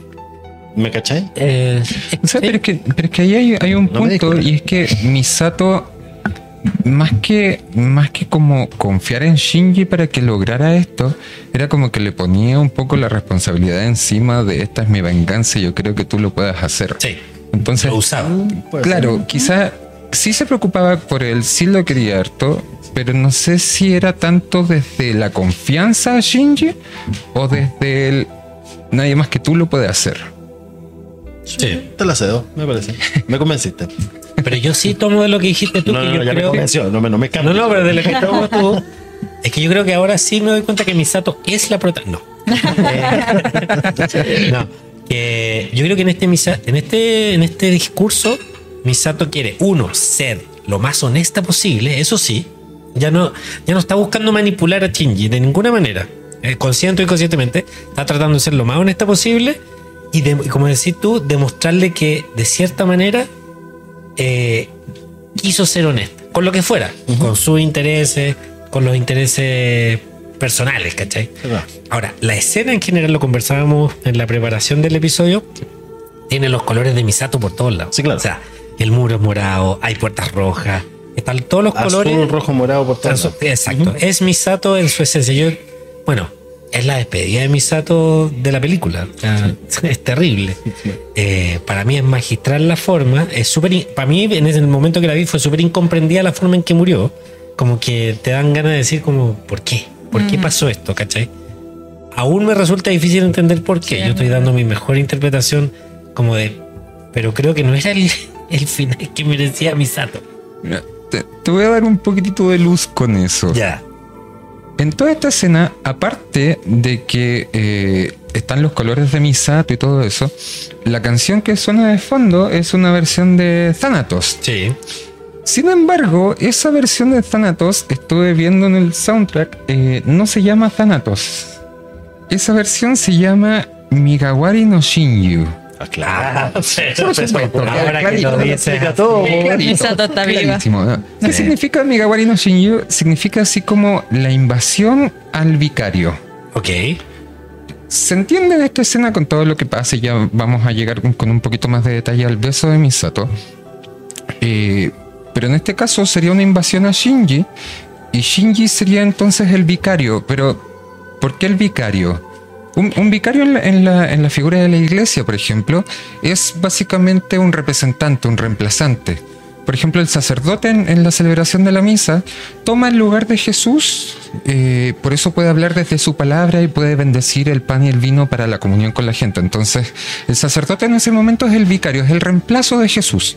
Entonces, Shinji sería el vicario, el reemplazante, pero ¿de quién? Y si lo piensas en esta escena, eh, Misato hace lo mismo que hizo su papá con ella. Eh, el papá eh, estaba herido, en algún momento a Misato le cae sangre en, en la cara y eso. Sí. Él la salva, la, la empuja, la encierra en un lugar, eh, le entrega la cruz, se cierra la puerta y muere en una explosión. Que es lo mismo que hace Misato. Entonces, básicamente ella reconstruye su propia historia convirtiendo a, a, a Shinji, este niño de 14 años, en lo que ella fue a sus 14 años cuando la salvó su papá. Entonces, en este momento, ella está convirtiendo un poco a Shinji en, en su propio vicario. En- le está dando no solamente la responsabilidad como con, con la humanidad y con la misión que tiene que hacer, sino que ella a su manera le está como confiando su futuro. Sí, y haciendo una especie de sucesión. Sí. A mí está súper bueno lo que dijiste. No le quiero ni agregar ni quitar nada porque para que quede ahí. Me encantó. Eh, la escena, lo que me gusta mucho es que juega con tres planos distintos durante el discurso de Misato eh, para mostrarnos siempre lo mismo. Las puertas que van de la R15 a la R20, siempre generando una tensión hacia la R20. Eh, los, los distintos colores de las puertas, todo. Y siempre la atención en este momento de lo que está ocurriendo, que es que lo que acaba de decir. Y yo lo que sí le voy a agregar ahora, posterior al discurso y a posterior al beso, Ya, vamos a llegamos hablar al del beso, ya llegamos. Ya llegamos al beso. Hablemoslo de todo. Sí. Es que cuando lo empuja, hay una escena en donde se vuelven a ver los pies. No sé si se acuerdan que el momento en que Shinji llega a la casa de Misato se ven sus pies cruzando un umbral. Ujú. Y en este momento que es la despedida de Shinji Misato, también se ven los mismos pies en la misma tipo de escena cruzando el umbral hacia Se atrás. Es decir, el moonwalk. Exacto, un moonwalking. Pero es porque, claro, lo empuja. Y, y así como vimos en la serie que comenzó la relación entre ellos, es como vemos que terminó la relación entre ellos. O sea, es el momento en que se corta, Misato se despidió. No es una despedida. Es el, el- el- lo, lo lindo de esta escena es que Misato no lo plantea como una despedida, porque vamos a llegar al beso. Del discurso yo no, no sé si quieren decir algo, porque dice muchas cosas. A mí, a- hoy no me da para analizarlo frase por frase todo lo que le dice. Es mucho. Es mucho. Yo, yo creo que da para una para algo El especial. capítulo del discurso de Misato. El discurso de Misato, te juro que da pa- o para una cápsula, pero No, sí. es mucho, es mucho, pone mucha, mucho contenido ahí. Pero lo que sí termina, y, y como el clímax de esto, es este beso desconcertante. Sí. Es muy desconcertante el beso. Lo estábamos analizando. A- ella le dice, este es un beso de adultos. Eh, y claro, y le dice, cuando vuelvas podemos seguir con lo que viene. Claro. ¿Cachai? Entonces, eh, eh, Misato no deja nada a la imaginación. Ella lo plantea como un beso hecho y derecho de adultos. Y le está diciendo a Shinji, tú eres un adulto. Ya no eres un niño, eres un adulto. Y ahí sí me cuadra un poquito con lo que dijiste tú. Es como decirle, esta, de esta manera tu infancia se, se acabó. ¿Cachai? O sea, tú ahora, tus de- tus decisiones son determinantes. Es un poco el, el peso de la carga que le, le- le plantea también. Le está El- dejando su cruz. Exacto, el, que reci- el peso y cruz que recibí yo es el peso y la cruz que tienes que recibir tú y tu sacrificio ahora es casi sacrificar tu, tu infancia, que ya la sacrificaste por demás, pero va, va un poco con eso. Bueno, y Misato se lo había dicho en, en el, en el cuarto anterior de la película, así como ya no eres un niño, una, eres un adulto, tenés que hacerte cargo, así como deja llorar. Sí. A mí me pasa con el discurso de Misato, que no le creo nada.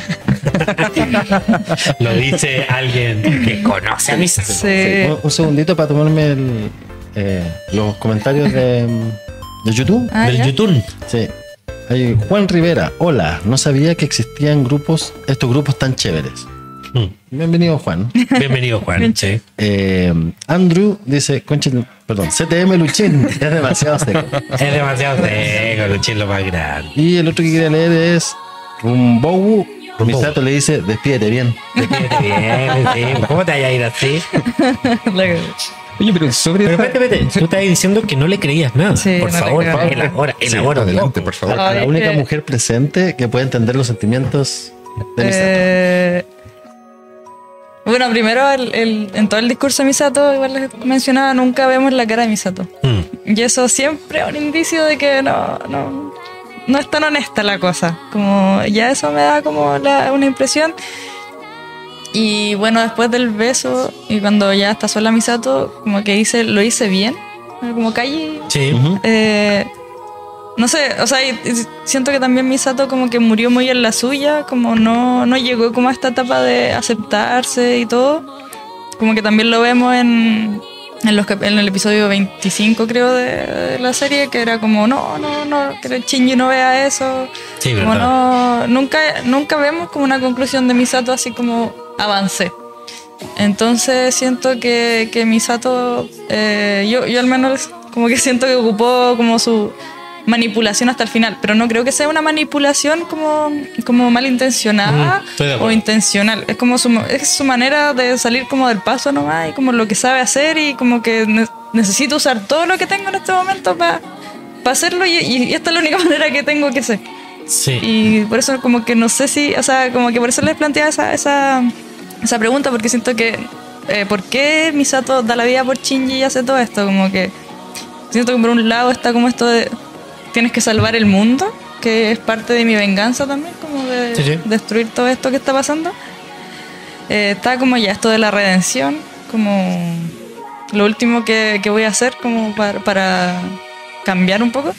Y tam- también está como el lado del amor, como yo de verdad quiero que este niño siga viviendo. Sí. Entonces, y creo que con eso del amor también está como un poco que, que a ella no le importa tanto su vida como tanto como la, la la del otro. Como que también, no sé, como que Misato, por lo mismo que no está quizás tan resuelta, tampoco ella tiene un objetivo más allá, no sé, como que Shinji, tú vive y después si quieres mueras, pero yo puedo morir porque yo ya viví, como que no, no tengo más que hacer, como que dediqué tanto mi vida a este propósito y tú eres la única persona que lo puede terminar, que voy a hacer todo lo que pueda para que tú lo hagas.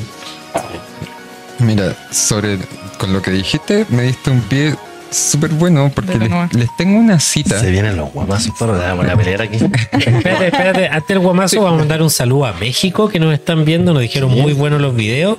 No vi, no alcanzo a ver el nombre porque está borroso en la pantalla, pero Eh. saludos a México a los que nos están viendo. solo de México. Da Vinci, el WXP. Ah, Da Vinci WXP, bienvenido y muchas saludos a México que nos, nos ve mucha gente de México, sobre todo los videos después, tenemos mucha audiencia. Y ahí dice, gracias por sus videos. Ahí está, saludos de, de México. Oye, eh, Luchín, por favor. no, Luchín, sí. Yo después Adelante. voy a decir otra cosa, que otro guamazo, pero no importa. un, como un maguachi. Ya. Mira, tú mencionaste el capítulo 25 y lo que pasa con Misato en el capítulo. Y yo les tengo una cita del libro de eh, Tú no necesitas ser un héroe de Álvaro Arbonés. Que habla sobre el por qué Misato le da el beso a Shinji y que es como lo que quiere lograr con todo eso. Y la cita dice, porque como vimos al respecto en el episodio 25, Misato no sabe lo que quiere, no sabe cómo relacionarse con los otros. Si le da un beso con lengua a Shinji por- es porque cree que esa es la motivación última de los hombres en su vida, que el sexo es primordialmente lo que buscan en ella, esa feminidad que se articula solo a través de la sexualidad. De ahí ese salto al vacío donde figura de madre a amante. Intenta ejercer el papel que cree que Shinji espera de ella. Mm. Erradamente, yo creo, pero. Porque está, está perfecto. A mí lo que me pasa, pa- solo para complementar, y que lo conecto con la frase de lo hice bien Calle, es que en algún momento en el podcast yo también dije: eh, hay buenos consejos que no necesariamente vienen de buenas personas. ¿ya? Y Calle era un símbolo de eso. Calle siempre ponía mucha sabiduría en lo que decía, que no necesariamente era lo que practicaba. ¿Cachai? O, o no sabemos, pero obviamente lo que sabe, lo que siempre hemos pensado de Calle es que era un desgraciado, ¿cachai? O sea, Oh, un bueno. gallo que no le importaba nada ni nadie, pero fue el que puso los momentos de más lucidez. Creo que aquí hay un guiño a Calle en el sentido de poder tener de alguna manera, a pesar de que no eres tú la que lo piensa ni lo practica, ni siquiera tiene que ver con tu estilo de vida, que pongas alguna palabra de cordura y sensatez en decirle, sigue viviendo, vive y después muere. Una, una manera de decir también no cometas los mismos errores que yo, una manera de decir tu vida vale, aunque yo no me valore a mí misma, ¿cachai? Yo siempre he pensado que el mensaje bien dado no es invalidado si la persona que lo da es una mala persona. Hay que separar al artista de... De su obra. Es difícil separar al artista de su obra, pero, perdón, de, a la obra del artista, pero yo, yo creo que hay que separar la obra del artista siempre, siempre, siempre. Yo no tanto, pero... No, no nos metamos en esas discusiones. pero- Yo lo, lo que igual a lo que iba como con esto, que esa fuera la última frase de Misato, es que al final Misato sigue necesitando la aprobación. Entonces, como que eso, que de verdad muere en esto, como que no, de verdad nunca dio un paso y como que, por eso no creo que sea honesta, como que si- siguió lo mismo hasta el final y por lo mismo así como, como... Ah, se me fue. Hizo, No, pero hizo lo que creía que esperaban de ella en vez de, de lanzarse y mostrarse más como ella. verdadero. Sí. Como Ahora, que es siguiendo que- ese papel. Yo voy a poner una semillita ahí. Lo que pasa es que yo soy de la idea que cada uno da su máximo en sus posibilidades. Misato nunca Totalmente. demostró que fuera una persona trascendente, trascendente en el sentido de que pudiera ser capaz de mirarse a ella misma, hacer críticas sobre ella y trascender. Cuando tú dices murió en la suya, murió dando el máximo que Mm, podía dar. exactamente. Porque Misato no tenía, o sea, hubiese sido muy raro, muy raro en realidad, que Misato trascendiera, como que dijera, por fin me doy cuenta que mi viaje termina. No, Y le da un abrazo en de un beso de lengua. en lengua. Pero lo que dijiste respecto a cómo ella se relaciona y cómo cree que, que es lo necesario en el momento, describe mucho lo que Misato siempre demostró durante la serie. Creo que es muy consecuente con eso. Eh, entonces ahora sí entiendo por qué murió.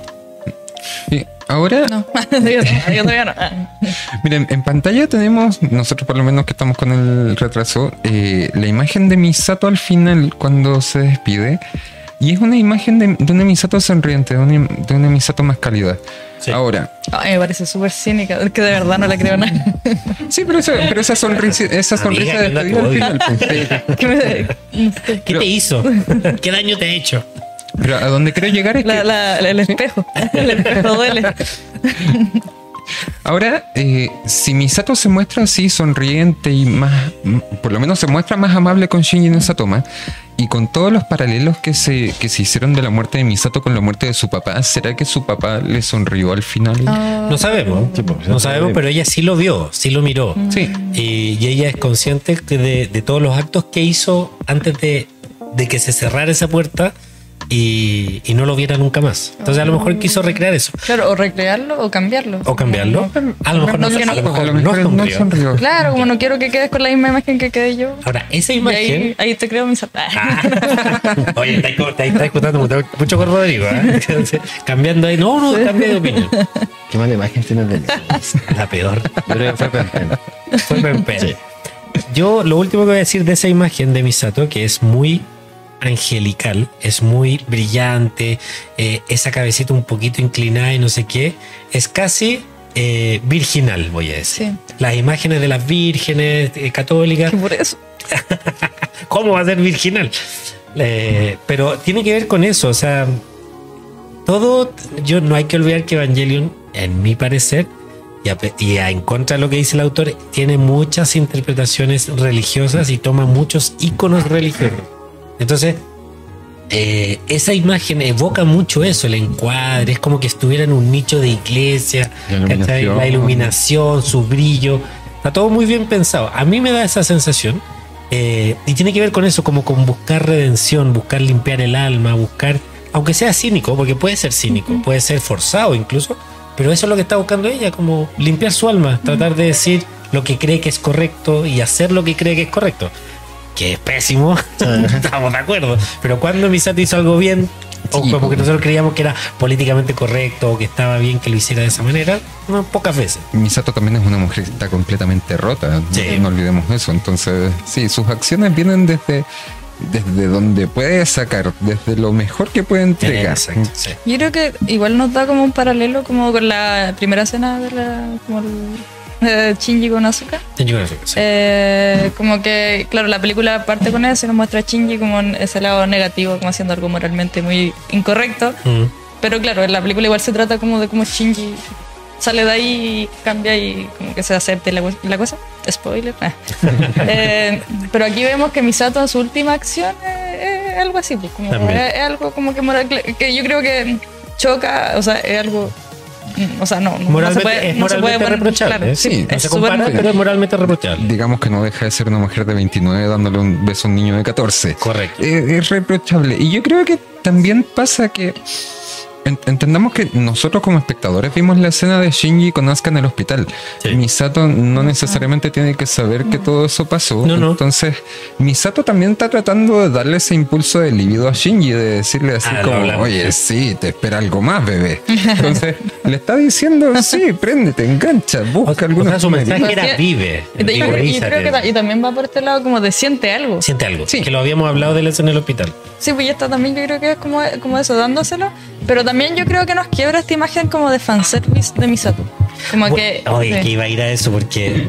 En el, perdón, termino. Dale, no, no, sí, era eso. Ah, era eso. Quiero el fanservice nuevamente. Porque lo que habíamos hablado en la, la parte en el video anterior, en el episodio anterior, es que no hay que olvidar que yo, yo creo, de lo que me acuerdo y de lo que he evaluado, que es que Hideaki está con un poquito de rabia aquí. ¿ah? Esta, esta película tiene un, un- Lo dije así para ser súper amable. de rabia. Un pilín de rabia, pero en realidad lo que nos está diciendo es: tú esperabas esto de los personajes, no lo vas a tener. O sea, que Yo lo te quiero tienes, pero sacar- es malo, ¿cachai? Como que no es. te quiero sacar de tu zona de confort, de tu idealización de todo lo que planteó Evangelion en un principio, esta romantización de la depresión, la romantización de, la, de las relaciones rotas, de las personas que no sienten afectos reales. Yo no estoy romantizando eso y te lo estoy dando ahora en un extremo mayor, ¿cachai? Entonces, no hay personajes que se redimen, se podría decir. Re- y, y cuando tú crees que te está dando una redención, no te la da completa y te, y te, te, te caga el momento. Te caga porque el discurso de Misato era como para decir, vamos Misato. Y de pronto le da el beso y es como, puta Misato. eso, es eso, ¿cachai? Yo eso creo. Ahora, ojo que en, en el chat de, YouTube Se prendió. Están, están peleando, están agarrando. Oye, Oye, no se agarre, chiquillo. Panda, weón, tiene la cagada, se está peleando con el mexicano. No, este- No, Atropanda, por favor, a los nuevos no. Oye, eh, bueno, y, y termina la escena. comentarios. No, no, es que es una discusión, se están cuestionando si es parte de la idiosincrasia de la cultura japonesa. También Ah, puede ser. que mm, tu, tu, tu, mm, que quiere proyectarle tranquilidad y apoyo de una madre a Shinji, dice Astropanda. Claro, mi mamá siempre me apoya así. No. Ah, pero en Japón a lo mejor no, no sé. Sí, y hay alguien que dice, pero las mamás no le dan besito a su hijo. ¿Cómo? Ya. Por la visión de mamá. Sí, por la visión de mamá. o la visión japonesa de que no, Ah, perfecto. Ya. quizá- Métete la Quizá- cochina en la cabeza. Pero es súper interesante el debate. Yo creo que por eso yo Perdón, creo. eh, escucharon a Morita, nuestro Morita, los controles, bravo, Morita. Ya le vamos a tener después una cámara y una. Y Estamos solucionando problemas técnicos para que ella esté presente en el, en el podcast también. Pero eh, por eso yo digo que todo esto da para un capítulo mayor. Aparte, O sea, sí. aparte que YouTube está lleno de videos de por qué lo besó. O sea, está- hay varias interpretaciones y no vamos a, no los vamos a resolver ahora. En YouTube naranja también. Pero compadre. y yo me sentía mal por mi comentario de. No, video. Siempre, siempre se puede más. Sí. Lo tuyo fue elevado. Ah, fue no, todo. Pero bueno, termina esta escena. No sé si la quiero, te- la quiero avanzar, pero si ustedes no quieren avanzar, seguimos acá. You Mira, cannot advance. Un, detallito, yo creo que quizá tienen razón en, en este debate entre si es figura de madre, figura de amante, figura de mujer, como qué es lo que quiere hacer Misato. Quizá Misato siempre se vendió un poco como, como mamá sustituta de Shinji, siempre como cuidándolo, controlando qué pasaba en el colegio. Quizá en este momento fue cuando ella ya se rindió con eso y dijo, ya, no me resulta como mamá. Quizá O sea, eso es lo como que, nunca pude ser mamá. Claro, nu- nunca me resultó ser mamá porque esta nunca fui yo. Entonces, Correcto. yo que soy una mujer que busca a los hombres de forma cochina. Una casquivana, digo. Claro, Que no, me no no, me no digas que como mis soy con Shinji. O sea, no todas las misatos son así. Oye, pero. Y también. ¿Viene acá lo de Ritsuko o viene después? Sí, tiene ahora. Ya, Justo pero, pero cáchense que aquí también Lorea. aquí también venció la eh, faceta mujer. Como que también Misato tenía estas tres facetas, pues mamá, eh, la profesional y la, y la mujer. Pues y acá también, al igual que lo que pasa después con las Maggie, Exacto. Ya no la mamá. Sí. La, la mujer es muy importante en esta película. Oye, O sea, la- o ganó la mamá y eh, ganó la mujer. no quiero dejar pasar eh, que en el resumen que leí, luego de que Shinji entra al ascensor y empieza a bajar, que es lo que estamos viendo ahí en esa, en esa imagen del R20, eh, bueno, hay varios detalles, pero eh, aparece Misato ya en el suelo, sangrante, en sus últimos momentos. No Con cara de muerta. con ca- ya, cara pálida, no sé qué. pero el, el resumen que leímos se aventuró a decir que la imagen de Rey que aparece justo antes de morir hace dos cosas. Uno, que Misato la, la ve a ella como Kaji, lo que no podría ser tan tan desquiciado porque No, yo, yo- yo lo compré, ¿eh? Yo Sí. también. es que tú compras barato. Generalmente. No, no, pero por, por- Yo lo estoy vengando. ¿eh? Sí, no, está bien. ¿Tú viste el reel que subí ahí? Ya, yo estoy vengando hueá, güey. Oye. A subir este reel. Oye, qué mal reel. sí, me, y me, me cayó a mí así la tartamuda. Así, De hecho, la cuestión de los subtítulos automáticos, como no te entendía, yo le tuve que como aclarar varias cosas de lo que dijiste. Me hiciste trabajar ahí con los, con los subtítulos. Pero bueno. Bueno, pero lo que estábamos comentando, eh, le compro porque cuando sale más adelante eh, Maya, eh, Sí, ella ve a, A Ritsuko, entonces me, me suena como que a nosotros nos muestran que es rey, pero que ella ya ha visto otra cosa. eh, por eso yo creo que tiene asidero.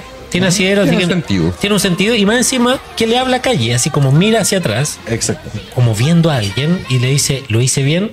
Ahora también dice una cuestión súper inconexa, así como debía haber cambiado la alfombra como, Como me di, como me recomendó Azúcar. Yo no sé si eso es como, porque también pasa cuando uno se está muriendo, uno que ha muerto. digamos. Ayer me pasó Ayer me pasó justo antes de morir, que uno disvaría un poco, como que dice cosas sin sentido, ¿no? ¿No? Que no, yo creo que es un significado así como debía haber vivido más al máximo, como no haber. Puede ser. Me re- Sí, haber dado más de mí. Haber aprovechado hacer más cosas mientras podía. Claro, como no haberme reprimido. ¿no? Puede ser. Y efectivamente muere. eh, previo a morir aparece Rey 3. Le dicen Rey 3 ¿ah? en, el, en el resumen. No sabemos si es Rey 3, si es una Rey 4, o la Rey 0, o la Rey Magnánima, o la Rey Cuántica. Hasta el momento nada. Nada. Y precisamente le pregunta.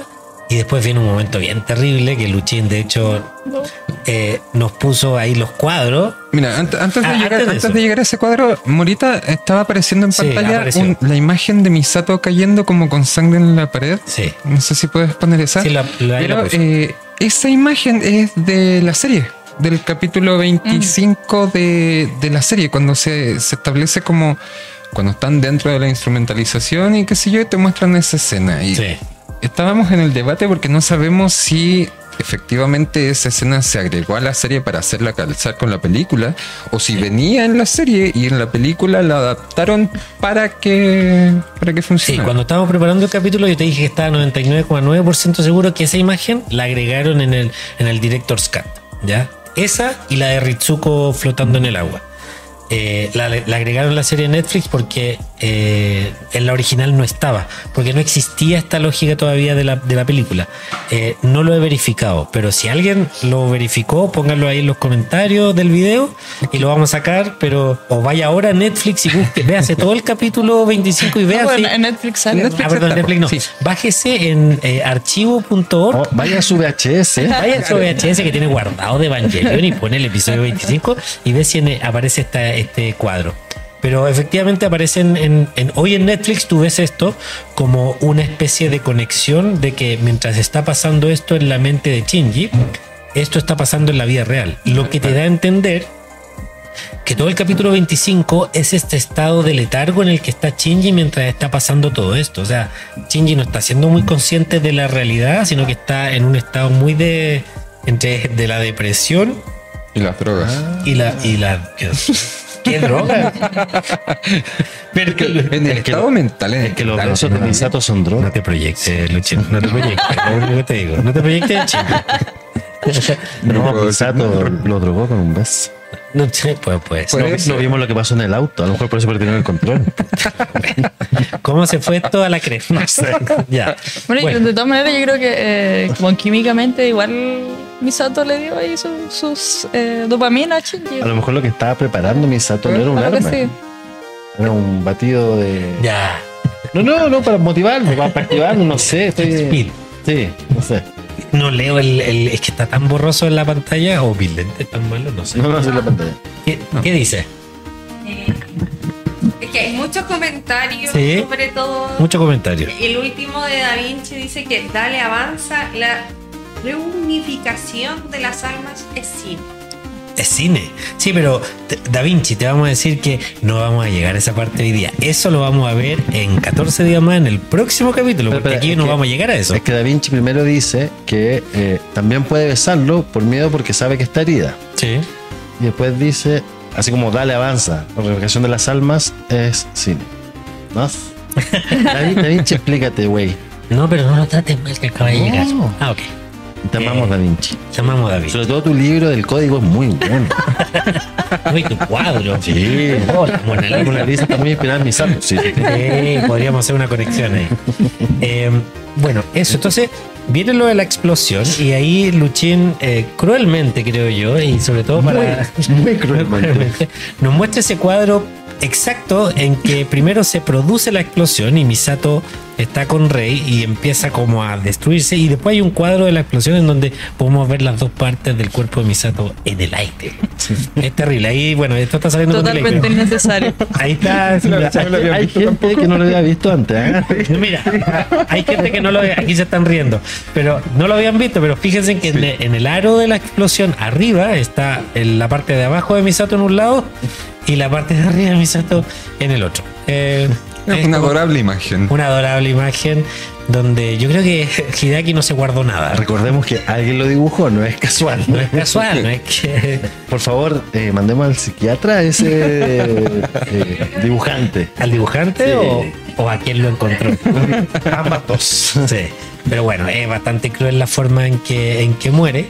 Eh, y también, perdón, el, el- el resumen de, de fandom se aventuró a decir que la rey que aparece rescata el alma de Misato antes de que su cuerpo sea destruido. Es como decir, ¡ah, lo saco Te- antes! Te de que-". incluye la complementación. Eh, ¿Pero en qué complementación? Que va a venir después, spoiler. si la cago me avisan. Rodrigo es enviado del futuro para Sí. eso. Sí, ¿cómo se llama eso? Un viajero del futuro. Un viajero del tiempo, sí. Viajero del tiempo, sí. Pero bueno, eso. Y así, y podríamos seguir mucho más hablando de todo esto, pero de verdad tenemos que Sí. avanzar, ¿cierto? Como yo que Llevamos como, más- llevamos como 10, peli- 10 minutos del. No, no, yo creo que ya estamos. Pero ahora viene eh, una parte muy buena que yo la, la, la, la titulé. Perdón, antes de esa parte. El ascensor.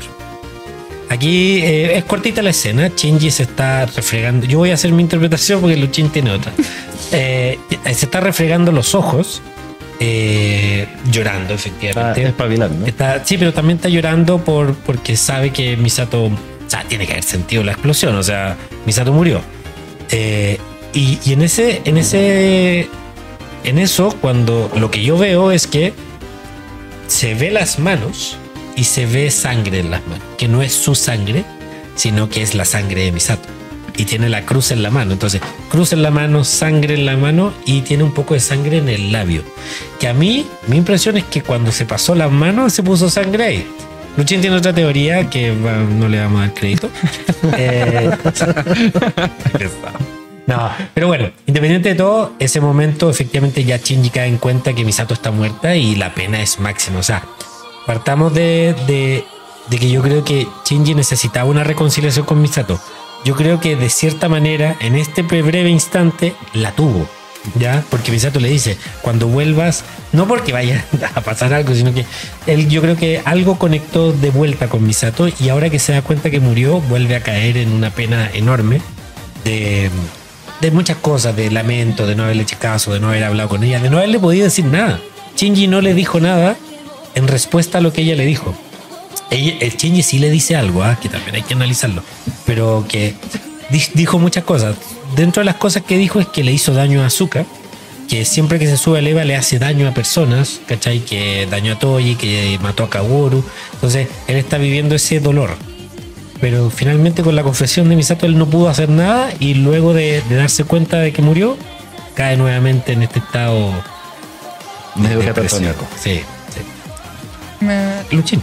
O, o, eh, o Nacho. No, que, que, que justo estaba pensando que. mm, esto lo- es que es medio spoiler, pero que esto, Dale, mismo, no. esto mismo le pasa con pues, Como, como que está ahí como zombie, zombie, zombie. eh, veo que Misato murió, oh, qué pena. Y después, como estoy zombie, zombie, zombie, como que supe que Asuka despertó, no pasa nada. Y después, cuando sé que le pasó algo, ah, me Sí, lo peor, claro. Sí, Entonces ahí repite un poco. El patrón. el patrón, sí. Yo, yo creo que en lo que, en lo que diferimos con.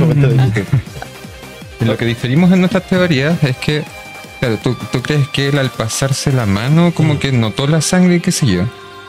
Yo soy más de- del pensamiento de que como tiene la mancha de sangre en la boca, quizá él ahí, después de, de despertar de todo el shock del que venía ya de antes y con toda esta situación con Misato, de repente se da cuenta de que él tiene la sangre en la boca.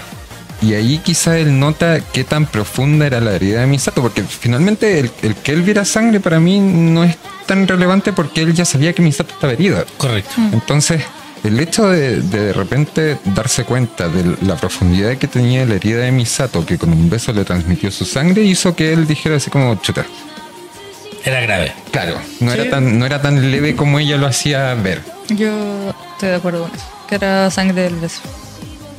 ¿Y tú? Mójate. Sí, Sangre del beso Yo, de la yo herida. creo que no es sangre el beso, yo creo que él se deja sangre cuando se restriega la cara. Sí. Los contradones y Los contradones, como alguien que. Morita, ¿tú qué crees? ¿Qué crees?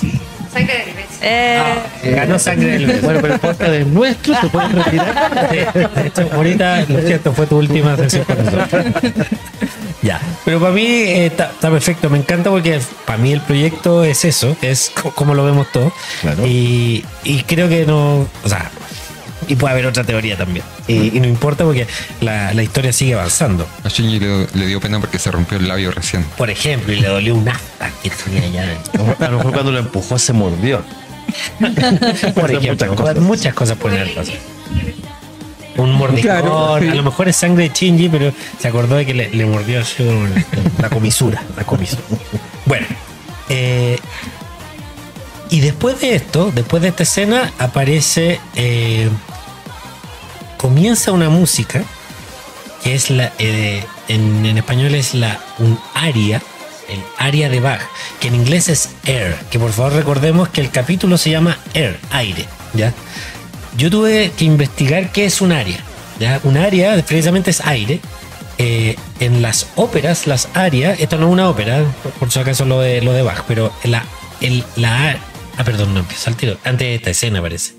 De Gendo con, esta escena estaba antes, ¿no? Gendo con Rey, sí. Ah, ya. Hablando de spoilers. Es que no la tengo, no me la anoté. Pero era. Bueno, es que en esta escena no todavía no pasa mucho. Sí, es lo- todavía no es lo de. Están preparados para. Pasar el. Claro, así como que se viene. Se viene, Lo, lo pero- que habíamos comentado cuando, cuando hicimos la preparación del capítulo fue el, el hecho de que Lilith, que ahora, ahora ya sabemos que es Lilith, eh, pese a que le sacan la lanza y se le regeneran las piernas, todavía tiene estos rastros como de, de, de humanos que van saliendo de sus piernas. Sí. Entonces, quizá de ahí viene la, la raíz que obtienen de alguna forma. Quizá puede, puede ser ese el origen de la, de la serie de Ayanamis que vemos durante la serie que destruyó Ritz con el capítulo 23. Podría ser. Recordemos que sí sabemos, sí, sabemos que de Lilith se supone que salieron todos los seres humanos. ¿Ya? Eh, por lo tanto, tiene sentido. Eh, a mí lo que me llama la atención de esta imagen de Lilith es que, eh, a pesar de que le sacaron la lanza de Longinus, que se supone que era una forma de eh, controlarla, Controlarla. aún no tiene voluntad de salir, como que le falta algo todavía a Lilith. Y, y por eso Gendo en su momento ocupó la, o sea, dio la instrucción de que le sacaran la lanza y la tiraran fuera para que no se pudiera hacer el plan de, de Cele. Creo que entendiendo que la lanza en realidad no tenía ningún sentido propiamente tal para controlar a Lilith. Algo le falta a Lilith para que pu- pueda animarse. Se ¿Vas puede a seguir con los spoilers? No, no, algo le falta, digo yo. Muy bien. No, nada más. Te estoy, más. te estoy conteniendo. Pero más- no más Estoy- yo digo. Estoy siendo tu lanza de Longinus conteniendo. ¿Ah? Ya, pero sabes que estoy confundido porque parece que esta escena es después. Puede ser que en las imágenes se nos puso antes. ¿eh? Porque si, si viene ahora Ritsuko, es después de lo que yo iba a hablar, que es la pelea de los Eva Series. Quiz- Quizá el que las números se equivocó nomás. No, puede ser. Puede Puede, ser. ser. Puede ser. Sí, no, entonces no es ahora. Primero son la- las Eva Series que están peleando. Sí, que parecen entre medio, parecen... A ver, baja un poquito, a ver, pero lo que iba a comentar es que precisamente parte de la música de la, del área, eh, que es el aire, que en las óperas es la parte en que canta una solista, ¿ya? y se llama aire porque precisamente es voz, el instrumento que suena. Esto no es una ópera lo que suena, en Bach esto era una, can- no una cantata, una suite. Es una suite que generalmente son bailes, pero esta suite no es para bailar, Y las suites tienen un movimiento primero, que el movimiento primero generalmente es un instrumental muy complejo, y el movimiento segundo, el número 2, es un aria. Eh, Bach pone un aria en este. En este. Ah, se me fue el nombre de la. Y el movimiento 2 es la aria, que en este caso él elige eh, un cuarteto de violines. No sé si se acuerdan del cuarteto de violines. Ya. De, de Death and Rebirth. Eh, en el cuarteto de violines, esta es una voz eh, que la principal es el violín 1, obviamente, y es Obvio. lo que escuchamos. Y está pensado precisamente eh, para enfocarse, normalmente tiene más instrumentos, pero ahora se, enfo- se enfoca en el cuarteto y generalmente son, es un área para un violín 1, ¿ya? Para mí tiene dos significados esta canción en toda esta escena que estamos mostrando ahora, que es la pelea con los Eva serie. Y es que eh, de una manera estas escenas son muy violentas, son de mucha sangre, de destruir, de, de romper, etcétera. Pero le ponen una música de calma, de tranquilidad, como para el contraste, ¿cachai? Porque es brutal lo que estamos viendo desde el punto de vista de romper, de matar, es, es todo lo que no es la música clásica, no es elegante, es brutal, es burdo, se podría decir, etcétera, pero funciona muy bien cuando tú pones música clásica, porque es precisamente con los contrastes que juega. Es como el cachao que siempre que muestran a, los a, los a los psicópatas asesinos, ellos escuchan música clásica. ¿Hay cachado? Siempre ponen un disco de música clásica mientras están descuartizando a alguien. Es la manera de hacer este contraste entre lo que es burdo y brutal versus lo que es lo, lo pu- lo puro, se podría decir. Pero también creo yo es una manera de hablar de quién está siendo el protagonista oculto en la preparación del protagonista oculto, porque recordemos que en Death and Rebirth el primer violín, ¿quién era? Coward. Y esta es un área en donde el protagonista es el primer violín. Entonces, es una preparación porque si bien aquí todavía no aparece Kaworu, propiamente tal, yo creo que está presente Kaworu y lo voy a decir después cuando pasa lo que viene, ¿ya? Pero yo, esa es mi teoría de la música. O sea, Ahora, pero ya lo vimos en los dummies. pues. Sí, lo vimos los dummies. Lo que pasa es que yo tengo una, lo que va a pasar después Ay. de esto, porque lo que está pasando aquí se supone es que Azuka está matando a todos los Evas y los está destruyendo. Malamente, creo yo, y ya sabemos, fácil con el diario del lunes, pero debía haber matado todos sus núcleos, pero no mata a todos los núcleos. Pero que a lo mejor no lo sabía. Eh, yo creo que sí, porque si tú te remontas a cómo se mataban a Los Ángeles, Los Ángeles se morían matando el núcleo. Sí, Pero ella ella- no tiene por qué saber que lo de la serie tiene Sí, un núcleo. Ella lo, ella lo está matando o, o Como si fueran inutilizando seres nomás. como si fuera Neva. Como que le, va- le saca ahí un brazo y tenés que, que pasar un mes para reconstruirlo, no sé. pues, Podría a ser, menos que sí. sea se le va a 01 que se reconstruye automáticamente. Claro. Y si, y si lo verdad. piensas, el momento en el que va a destruir un núcleo es cuando llega la lanza. Ah. Sí, sí, el único momento en que va a destruir un núcleo le llega la lanza. Entonces nos Efectivamente. da la razón a la Lacha y a mí. ¿Qué? Que no sabía. Puede ser, puede no, ser. no, es. Dile. Te quiero. Perdón, me, me- me- me voy a apagar un segundo. Heridas de niñez. Aquí hay temas no resueltos. Vamos a hablar después de esto. Vamos a pelear. Terrible. Cuando llegué a la casa, terrible. Love is destructive. Eh, sí, el amor es destructivo. Pero bueno, eso, eh, efectivamente, eh, lo que pasa es que se nos mezclaron las escenas, porque a mí lo que me gusta mucho de la parte que suena la área de Bach es que, y se los comentaba, es que la animación es muy buena. Sí. Es muy buena en el sentido que, eh, y un poco lo que decías tú de la gravedad en el Eva. Vemos como Azuka cuando está peleando y, le- y- y está peleando, por ejemplo, con, con- con las lanzas y le pega y bloquea. Vemos a ella moviéndose dentro del Eva como sintiendo el peso. Uno, que es mover el Eva, y el peso que significa mantenerlo en pie cuando recibe un golpe o cuando se mueve. Yo encuentro que es genial Sí. la animación en este momento. O sea, no, no solo nos transmite acción, sino que nos transmite Peso. co- peso, sí. cosas que uno no puede distinguir en un dibujo. No, y sabéis que que es tan difícil hacer. en, técnicamente en- cuando uno aprende animación el peso es un tema, así como Sí, po. que las caminatas y el peso son así como algo de ejercicios de peso, de peso, y así como que de verdad algo que se tiene que practicar para poder como plasmar y que se vea natural para el- que la persona lo puede llegar a sentir de esa manera. Es Claro. como muy complicado y es como una base igual de la animación. Entonces Sí. como que hay, hay harto ah, cariño en esta parte, así como que no es, es No, le dedicaron. espectacular. Efectivamente le dedicaron. O sea, Mucho como que amor. mucho amor y harto tiempo a esa animación. O sea, mucho pensar cómo lograr transmitir el- el- la, fu- el- la fuerza que está teniendo el, la piloto al mover el EVA. Porque en lo- no, no se sentía mucho. O sea, yo creo que escenas como esa se sienten, por ejemplo, en el capítulo 3, cuando Shinji eh, cuando el Eva ya no le queda fuerza, salta y, y hace este, este gesto como de empujar con, con los controles el cuchillo progresivo a- hacia el ángel, ¿cachai? Pero aún así no se, lo- se, se logra sentir esa fuerza. Pero en esta escena me encuentro muy bueno como tú casi que te sientes adentro de la cabina y te dan ganas como de irte para el lado cuando ella se va al Mm. Es lado. como esos ¿cachai? juegos de moto. Sí, como que si tú pudieras ver esta, esta escena en 4D, así como los asientos que se mueven, sería genial, porque podría estar ahí adentro. A los Cinemark. Por favor. Por favor, Cinemark. reestrenar. Por favor, reestrenar. Y mm, eso quería yo plantear de esto. Y, y mientras está sonando la área, la área no solo suena en la escena de Azuka, sino que suena en la escena de Ritsuko. Que ahora sí llegamos a esa Ah, parte. Eh, de hecho, eh, la área termina con la muerte de Ritsuko, que ya dijimos que es lo que pasa, que es que cuando están Gendo y, y Rey frente a, a. Lilith, aparece Ritsuko. Y Ritsuko eh, viene, pareciera que viene como a, a- a detener a Gendo o a destruir a Gendo, ¿ya? Porque tiene una pistola. De hecho, le está apuntando a Gendo. Y, y en ese momento él dice, eh, mamá, ayúdame, se podría decir, y acabemos con todo esto. Y aprieta un botón dentro de su como delantal, se podría decir. Y hay una escena bien bonita que, no sé si bonita, pero súper decidora, que es que aparece Gendo y aparece Rey por detrás.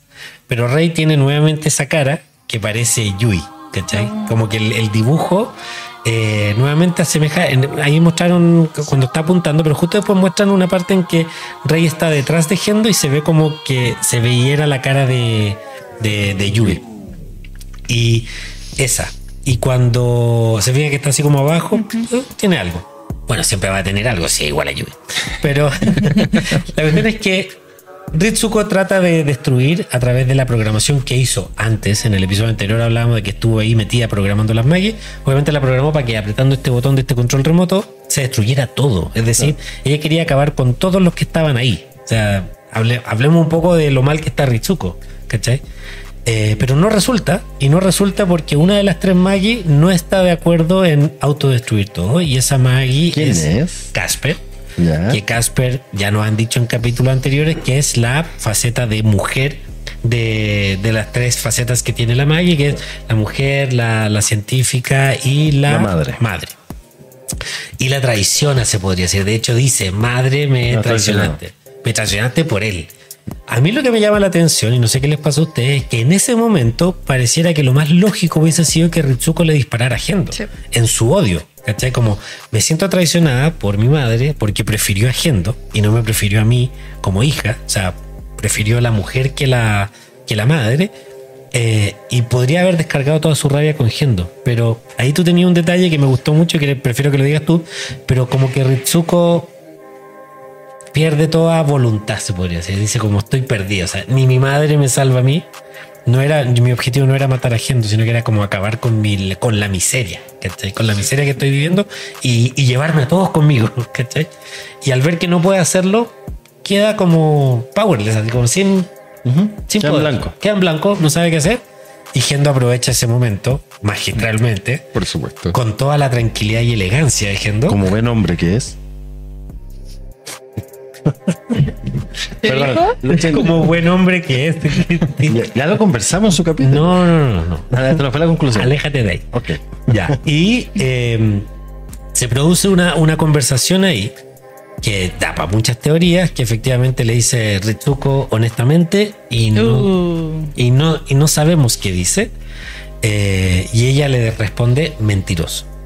Y ahí Gendo le dispara.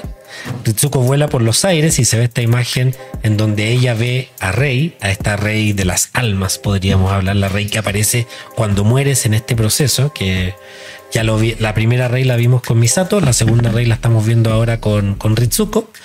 eh, y cae a este mar de LCL. Y ahí aparece esta escena que elegiste tú también, eh, Luchín, que es en la misma escena de Ritsuko flotando en el mar de LSL que apareció en el episodio 25. Así es. Eso. Mira, Ritsuko yo creo que en, en esta parte tú dijiste que, que hubiera sido lógico pensar que Ritsuko le disparara por, desde el odio y todo eso, pero recordemos que Ritsuko también es una mujer enamorada. Ritsuko es una romántica a su manera y ella yo creo que, se, que sabía que no era capaz de destruir a Gendo por su cuenta, que ella no, no tenía la voluntad para matarlo y verlo morir. Entonces ella que prefería programemos a Maggie que se vaya todo al carajo porque ni siquiera destruyendo esto vamos a detener el impacto. Entonces ella sabía que lo que hiciera en este momento iba a ser inútil en el gran esquema de todo lo que estaba pasando alrededor. Entonces ella quería destruir la base, que se murieran todos y, y- y- y quitarse un poco ese peso. Así como, no soy capaz de matarte, mejor vámonos todos al carajo. Claro. Y una vez que, que eso no le resultó porque su madre la traiciona, ella se queda ahí como... Cagué. Sí, sí, Lo más humano que puede pensar en ese momento. sí. Y por otra parte, respecto a la, a la frase, a la querida frase, hay un, un extracto, porque en Japón cuando dieron The End of Evangelion, eh, a la gente que fue al cine a verla le, re- le repartieron un folletito, que ese es el famoso Red Cross Book. Ah, sí, ¿verdad? Sí, que es un, un pequeño libro con algunas explicaciones, con términos. Ahí se supo, por ejemplo, no se había explicado hasta ese momento que era el S2 o el N2. Esos términos aparecieron en ese libro y de ahí se, se dieron como las explicaciones para la serie y eso. Ok. Y en ese libro eh, incluyeron un pequeño extracto que es una entrevista a la actriz que hace la voz de Ritsuko Ah, ya. en el que habla un poquitito sobre cómo fue el proceso de grabación para llegar a esa escena. Y ella lo que dice es, eh, se desvanece en su última palabra, mentiroso. Pero, ¿a qué se refería este mentiroso? El guion de esta última escena solo tiene a Gendo diciendo Ritsuko Akagi, yo de verdad, punto, punto, punto, seguido de Ritsuko diciendo mentiroso y recibiendo un disparo. Puedo imaginar muchas palabras que podrían seguir a ese yo de verdad, etc. Pero no puedo decidirme por ninguna en particular. Esa es la complejidad de la relación de Gendo y Ritsuko. Mm. Desde los sentimientos internos de Ritsuko Akagi como científica, podría considerarse una mujer que ciegamente le dio su amor a Gendo Ikari, y también una mujer tonta que siguió el mismo camino que su madre Naoko, quien se suicidó después de ser traicionada por Ikari. Correcto. Personalmente, quería que terminara como una mujer sumisa y conveniente, y conveniente que simplemente quería morir con rectitud, pero en la película anterior, de Adam Revert, terminó como una mujer profundamente celosa, llena de nada más que de odio, de odio hacia Ikari. Así que sintiéndome insatisfecha con esto, busqué una forma de aceptar su muerte a manos de Ikari. Y esto hizo que la interpretación del mentiroso fuera muy importante, pero la grabación se acercaba más y más. El director Hideaki Anno debe haber notado cómo me sentía. Cuando llegó el momento de hacer la voz en off, me mostró una sola pista oculta en el último momento. Y con esa pista increíble, Ritsuko Akagi y yo quedamos completamente derrotadas. No hace falta decirlo, pero el director Hideaki Anno es increíble, realmente impresionante, es un genio. Eso es lo que dijo la actriz de Ritsuko sobre esa escena. Y el detalle al que tú estabas haciendo referencia para darle más todavía a esta escena es que está la cara de Ritsuko cuando Gendo le da esta información y eso se contrasta con una captura que hay del capítulo 23 de la serie Mm. Que es cuando eh, mandan a Ritsuko a, a- a la entrevista con Cele. con Cele, cuando la tienen desnuda ahí frente a ellos, y ellos le dicen que fue Gendo el que la mandó ahí en reemplazo de Rey. Correcto. Entonces, en ese momento, que es la imagen que están viendo en pantalla ahora, eh, es casi el mismo cuadro de Ritsuko cuando, cuando recibe esta frase de Gendo. Entonces, finalmente él le dice una frase que hasta el momento no se sabe cuál es, tengo una teoría, pero tiene que ver con el siguiente capítulo, así que lo siento, no la voy a dar. Pero en el chat ya la dijeron, ¿eh? Oh. Sí, En el chat ya la dijeron. Buena. Sí. Eh, entonces ella probablemente escucha esta frase de Gendo, le recuerda este momento de capítulos atrás, cuando él fue el que la mandó de reemplazo, cuando ella era la inservible, Claro. y ella vuelve y dice, no, pues, mentiroso. Ahí ella, ella recuerda este momento y por eso hicieron esa conexión de que la escena sea tan similar. La forma en la que te muestran la cara de Ritzko es muy similar entre las dos escenas. Yo me acuerdo que en esa escena, la, del- la de la serie, es que, claro, ella le dicen, usted es muy fiel a, a, a Gendo, como muy fiel en el sentido como que lo protege, lo, le, lo- le hace caso. Y dése cuenta, casi le dicen que fue él mismo el que le ofreció a usted casi como sacrificio a venir acá y dar explicaciones por él. Amiga, date cuenta. Amiga, date cuenta, claro. Entonces, yo creo que efectivamente puede tener relación a, a- a- a eso, a, a como eres tan fiel a Gendo, pero Gendo no tiene empacho en, en, en, en ¿cómo se llama esto? En traicionarte. Y finalmente no tuvo empacho en matarla. Correcto, correcto. Mientras ella no pudo hacerlo, él simplemente, ok. Sí. Pero también podría haber dicho, esto me duele más que a ti. y la respuesta mentiroso también. Sí. Cae. Puede decir cualquier cosa. Sí. Era- eras el amor de mi vida. Nunca me gustaron las ballerines. Claro. Le dijo, Dos. le dijo Oh. Misato es la protagonista. Mentiroso. La enferma toca O le dijo, se me quedó mi cepillo de dientes en tu baño. Lo necesito. Mentiras. Ya, vamos a A mí dejar algo, ahí. algo que, o sea, que igual había dicho antes, como, como que siento que igual hay un paralelo aquí como entre Misato y Ritsuko, como que los dos mueren. Ah. Las dos mueren. Para de base. ah. Sí, de base. Eh, yo creo que la- la- las domina el lado mujer en su muerte, pero hay mucha diferencia en su última expresión en cuanto ven a Rey. Como Sí, que la expresión de Ritsuko es eh, como que la sombra, entre que la sombra y la tierra, Sí. y Misato es como, mm, Es más apacible. Nice. Es que si, si ¿A lo pensamos vio, así, eh, si lo pensamos así sobre eso mismo, Misato vio a Kaji, que es una persona que, que ella quería y que también había muerto previamente. Pero en el caso de Ritsuko, si lo pensamos, la persona que ella querría ver en un momento así sería Gendo.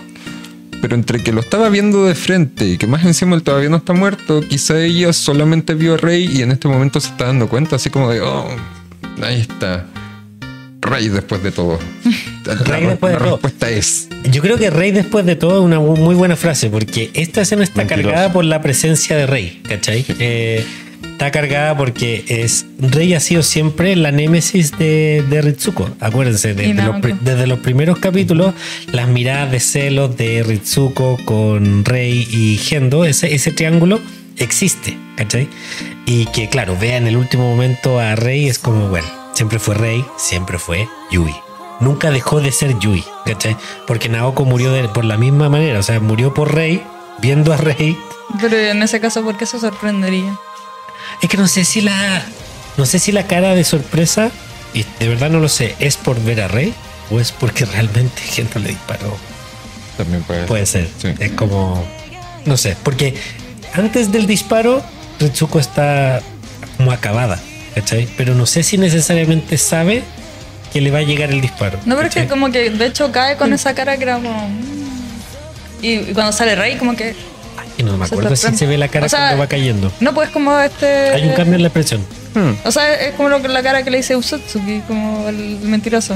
Como que está así como, como nice. Y después cuando aparece Rey cambia de expresión. Sí. De que yo que re- recuerdo. Igual, quizás estoy en Puede ser, aunque también quiero plantear otra, otra inquietud, porque Ritsuko igual es una de las personas que conoce un poquitito más de los secretos de qué es todo lo que se está tejiendo, es una de las personas que tiene un poco más de información.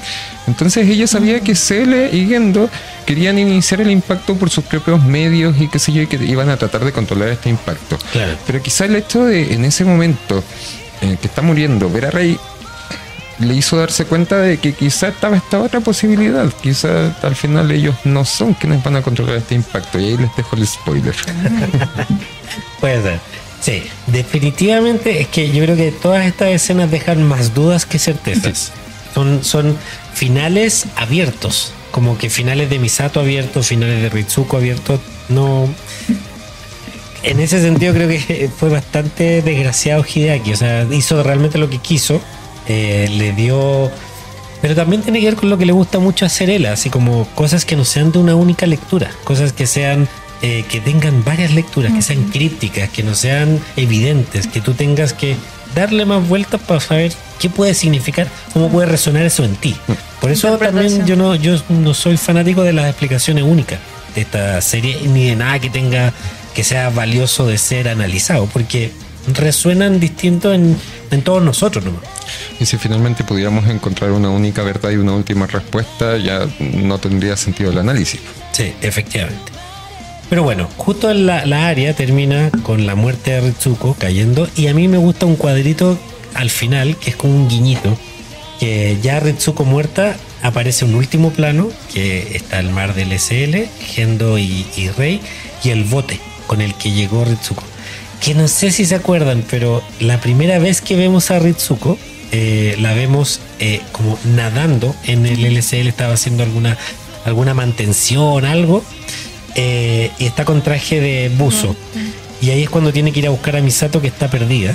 Y cuando la encuentra y llegan donde Leva 01 a presentarle a Shinji, llegan en ese bote. O en un bote muy similar.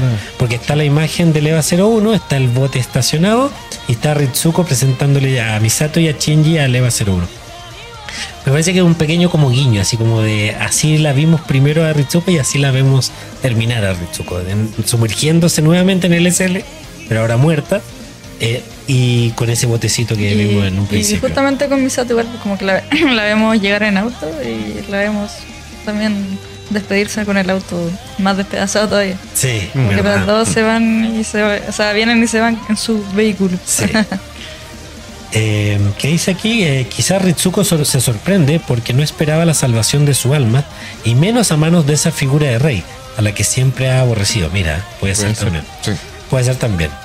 Eh, claro, el, pro- el problema es que en este momento no estamos entendiendo cuál es la. la- en- viendo la película por primera vez, no sabemos cuál es el sentido de que aparezca una rey cuando mueren Misato y, y Ritsuko. ¿ya?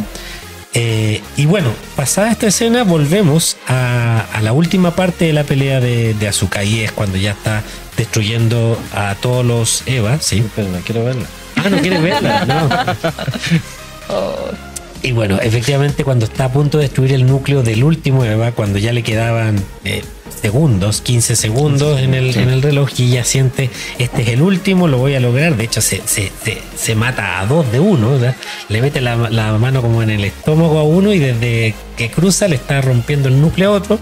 Y buen detalle, que recién cuando está rompiéndole el núcleo a uno de los Eva, que no podía pasar, o sea, no podía destruir para el plan, aparece esta lanza que no se sabe quién la, quién la tira, voy a decir la lanza, pero Claro. eh, y se transforma en una lanza de Longinus, que pareciera ser que es una propiedad de estas espadas que pueden cambiar de forma. Y esa lanza de Longinus no solo atraviesa el, el- el- el campo AT que había logrado poner eh, Azuka, que se da cuenta, sino que atraviesa y atraviesa el ojo del, del Eva y atraviesa el ojo de Azuka. Que eso, en el, en el resumen de, de fandom, dicen que eso sucede por la, la alta em, Nivel de sincronización. sin- nivel de sincronización que tiene. Eh, que puede ser una teoría.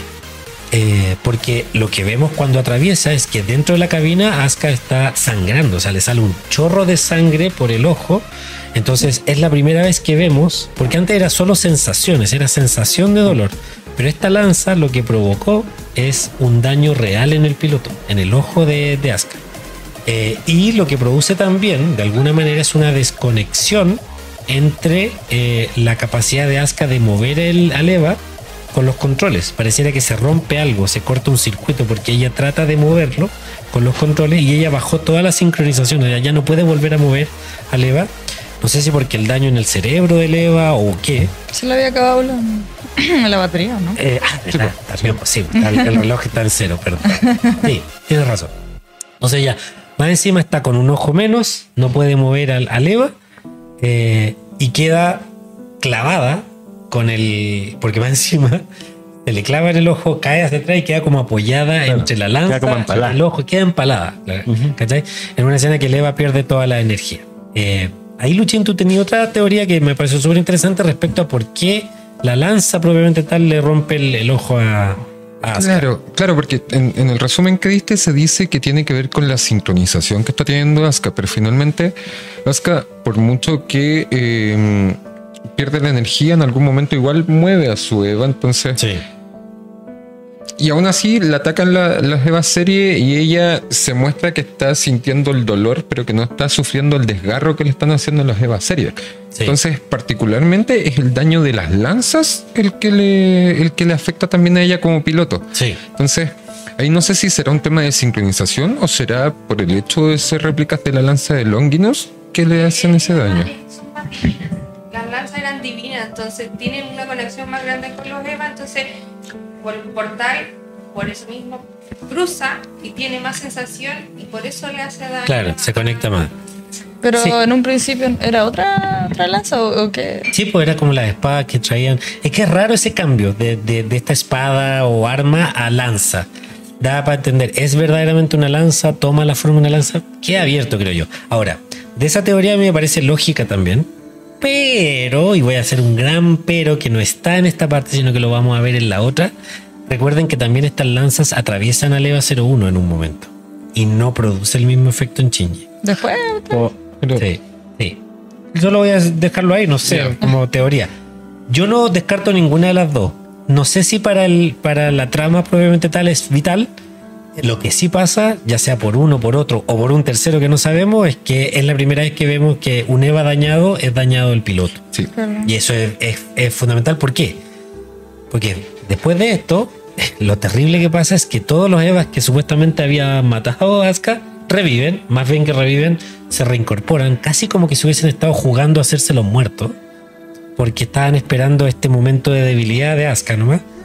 Reviven, de hecho los tres operarios dicen parece que la van a rematar, porque estaban observando todo lo que pasa. Estos sonríen maquiavélicamente, como diciendo, esto era todo parte de nuestro plan. Es casi Gendo sonriendo. Sí, sí. Es Gendo sonriendo así como, esto era parte del plan. Y ahí viene lo que decías tú de las palomas que se comen las migas en la Plaza San Pedro. Eh, San Marco. San Marco, perdón, abren sus alas, vuelan y caen sobre Azuka y se la comen. eh, le comentó al Eva. Y ahí está bien lo que dices tú, porque en ese acto Asuka no recibe daño, sino que siente el dolor. Todavía está sincronizada, pero no, no tiene que ver con que ella también es despedazada como es el Eva. Entonces, pareciera Pero que... está, está apagado el EVA, pues no También. Está, no está sincronizado. También puede ser, porque yo tengo esa teoría de Pero, que... pero está sintiendo el dolor. pues. pero puede ser que la sincronización es más Claro. baja. ¿Por qué? Pues. ¿Por qué creo yo? Porque después, pasada esta escena, Asuka en su rabia, todavía en dolor y rabia, vuelve a activar a Eva. Y para mí, el que ella active a Eva con no teniendo energía tiene que ser que nuevamente su sincronización Está full. está full. A toda esa imagen en que muestran el computador de Maya es súper linda porque el Eva se está despedazando y ella tiene como un sticker de un gatito a la izquierda. Entonces, como es súper como contrapu- contrapuesta, así como el, el notebook tiernito y Azúcar siendo despedazada, sus tripas, Y, todo. el- y, y- y a quién se relacionan los gatos? Ah, sí, claro, con Mm. nuestra gran Sí. Ritsuko que acaba de morir. Su, su Bueno. Y, y cuando salen todas las tripas, salen volando los Eva y siguen volando alrededor de ella, como ca- casi diciendo queremos seguir comiéndote, te- te estamos, somos los buitres. Eh, Asuka en su rabia activa nuevamente al Eva 02, que prácticamente no se puede mover porque está despedazado. Y a mí mi, mi- mi visión de eso es que, claro, ella logra mover el brazo del Eva, eh, la sincronización es muy alta y vuelve a caer una lanza ahora que le parte el brazo al Eva y el brazo a, a Asuka. Entonces, para mí una vez puede ser hasta una mezcla de las dos, entre sincronizaciones y lanzas de Longinus, ¿cachai? Pero finalmente el, el resultado final es terrible porque As- Asuka pierde el brazo, se podría decir, o sea, se le parten dos. eh, y acto seguido de la segunda lanza que la destruye, caen todas las lanzas de todos los Eva serie y finalmente aniquilan toda vida del Eva y de Asuka. O sea, es la muerte más terrible que una muerte empalada, como dijiste Claro. tú. No, ¿Cachai? es crudísimo. Es muy cruda la escena, es muy crudo lo que vemos las imágenes del EVA 02, como queda destruido también, o sea, se ve todas sus partes orgánicas, sus ojos, sus cuerpos, se ven los huesos, se ve todo prácticamente. O sea, aquí Hideaki no se guardó nada en esta muerte, que es icónica, la hemos visto siempre, después hay miles de imágenes repitiendo y repitiendo una vez, una y otra vez todo esto. Y aquí es donde lo digo que el Foreshadow estaba, o sea, en la misma posición que Asuka está viendo cómo le van a caer los Eva serie eh, encima, en la misma posición donde termina muriendo, o sea, era, era el momento de su muerte. Ahora, la duda que me queda, ¿será un tema de, de- de animación, de no querer mostrar tanta violencia gráfica contra niños, pero cuando Asuka se le parte el brazo, Mm. se ve rojo solamente. Mm. No se ve detalle Sí, como que reventar el brazo. así. Claro, pero cuando muestran la, la escena de, de cuando sale Shinji y ve a Eva 2 destrozada, Mm. ahí sí te muestran, pese a que son flash y pasan mucho más rápido que la escena del brazo, sí te muestran detalles óseos, detalles de, de, de venas, de carne, de todo Sí. lo, que, lo que está destrozado ahí. Efectivamente. Sí, puede ser. Y, y lo otro que me llamó la atención a mí que la sangre que sale del ojo es negra, no es roja. ¿Cachai? Porque de hecho no habíamos visto sangrar profusamente como a los protagonistas. Se podría decir. O sea, lo vimos en Misato, que es una adulta, pero en un niño es como. Yo creo que hay un cuidado ahí, como Sí. de. Está bien, es, es brutal igual, no, no- no lo están minorizando. No, pero, ya, y como que siempre que hacen esto, como que quieren mostrar a los Evas como humanos. Sí. Porque yo creo que eso, como que hace el impacto igual, como no son robots, ¿cachai? Así como que tiene vísceras. Son orgánicos, eh, claro. Sí, y era. Y más encima que en toda esta escena habíamos entendido como ese poder de la madre buena de. La madre buena o la madre real de Asuka adentro del, del Eva. Y con eso muere la madre también. Hmm. ¿Te fijas? O sea, todo este momento lindo que vivimos antes, Hideaki lo agarra, lo tira al suelo, lo pisotea y te dice. escupe y, Y dice, toma. para que tu alma esté bien. y te lo pasa. Ahora, es importante que hubo una escena que no, no comentamos, que cuando Shinji, después del ascensor, está escuchando la pelea de Asuka desde el hangar donde el Eva está ¿En eh, congelado en baquelita. Y en un momento escucha que Asuka dice mama, no dice eh, eh, Tousa. O- o casa. casa. Ocasa, perdón, Tousa es otra cosa. No dice Ocasa, pero dice mama y, y él le escucha eso y traduce, dice, "Ah, ah, ella está hablando de su madre y mirando a Eva, dice como madre, como, no sé si recuerda, vuelve en sí y entiende que alguna vez percibió que su madre está dentro de Eva y que entiende que Azuka se está comunicando con su madre en el Eva 02. Pero esto es fundamental para la- cuando muere Asuka porque la muerte de Asuka y el grito de Maya que se escucha por, los por los parlantes, que también es súper desgarrador, que le está tratando de decir a Shinji Asuka está muerta, pero no lo dice, solo dice Asuka con una voz desgarradora, produce ante la impavidez de Shinji que el Eva se mueva, rompa la baquelita como fue en el primer capítulo eh, y en esta vez ya no es que lo trata de proteger, sino que lo está ya eh, instigando y obligando Ya, a que muévete. muévete. Ya es el momento que te muevas y que te sumas. ¿ya? Como Misato que le dice, súbete, vamos. Lo mismo. Sí, también, sí. Súbete. Vamos a comer un completo. Al- algo que, que me gusta igual como del- de este arco de Asuka es que empieza como igual como termina, como, como el- al igual que el de Ritsuko y de Misato, como, eh, como que empieza así como, como no quiero morir, no quiero morir, y después Sí. como "Ah, te voy a matar. te voy a matar". Como que al final son lo- los motores que mueven siempre las acciones de Asuka, como, como de, desde su rol de piloto, como de no quiero morir y quiero matar. Sí. Como toda, toda esa, esa violencia que al final era- como lo que a ella realmente le motivaba de, de- de combatir. Sí, estoy de acuerdo. De- Y son buenos detalles, o sea, son son súper consistentes con los personajes. Y bueno, y lo que pasa ahora eh, es prácticamente el final de la primera parte de la película, que es que eh, Shinji entrando a Leva, de pronto se siente ante la muerte ya a la desaparición de Asuka, eh, una especie como de retumbar, se podría decir, y aparece nuevamente esta explosión desde, desde abajo del Geofront que curiosamente eh, rompe la pirámide del, del, del Geofront. Como que la atraviesa de medio a medio. Es como, y para mí la pirámide del Geofront siempre ha significado Gendo. Sí, o sea, es, su oficina. acuérdense que su oficina está en la cúspide y Gendo gobernaba, se podría decir, Nerd desde ahí, planificaba todo. Y, y esta explosión lo que hace es romperla de medio a medio. Aparece de nuevo esta cruz, pero no es solo la cruz, aparece un ruido que es muy distintivo de lo que vimos con la recreación del segundo impacto, cuando la serie nos muestra que aparecen las alas de Adán. Aparecen las mismas alas de Adán, el mismo ruido previo al, segundo impacto o durante el segundo impacto, eh, el, mar, todos los colores, etcétera, y aparece como una especie de tormenta de, de arena, así que deja todo como muy en, difuminado.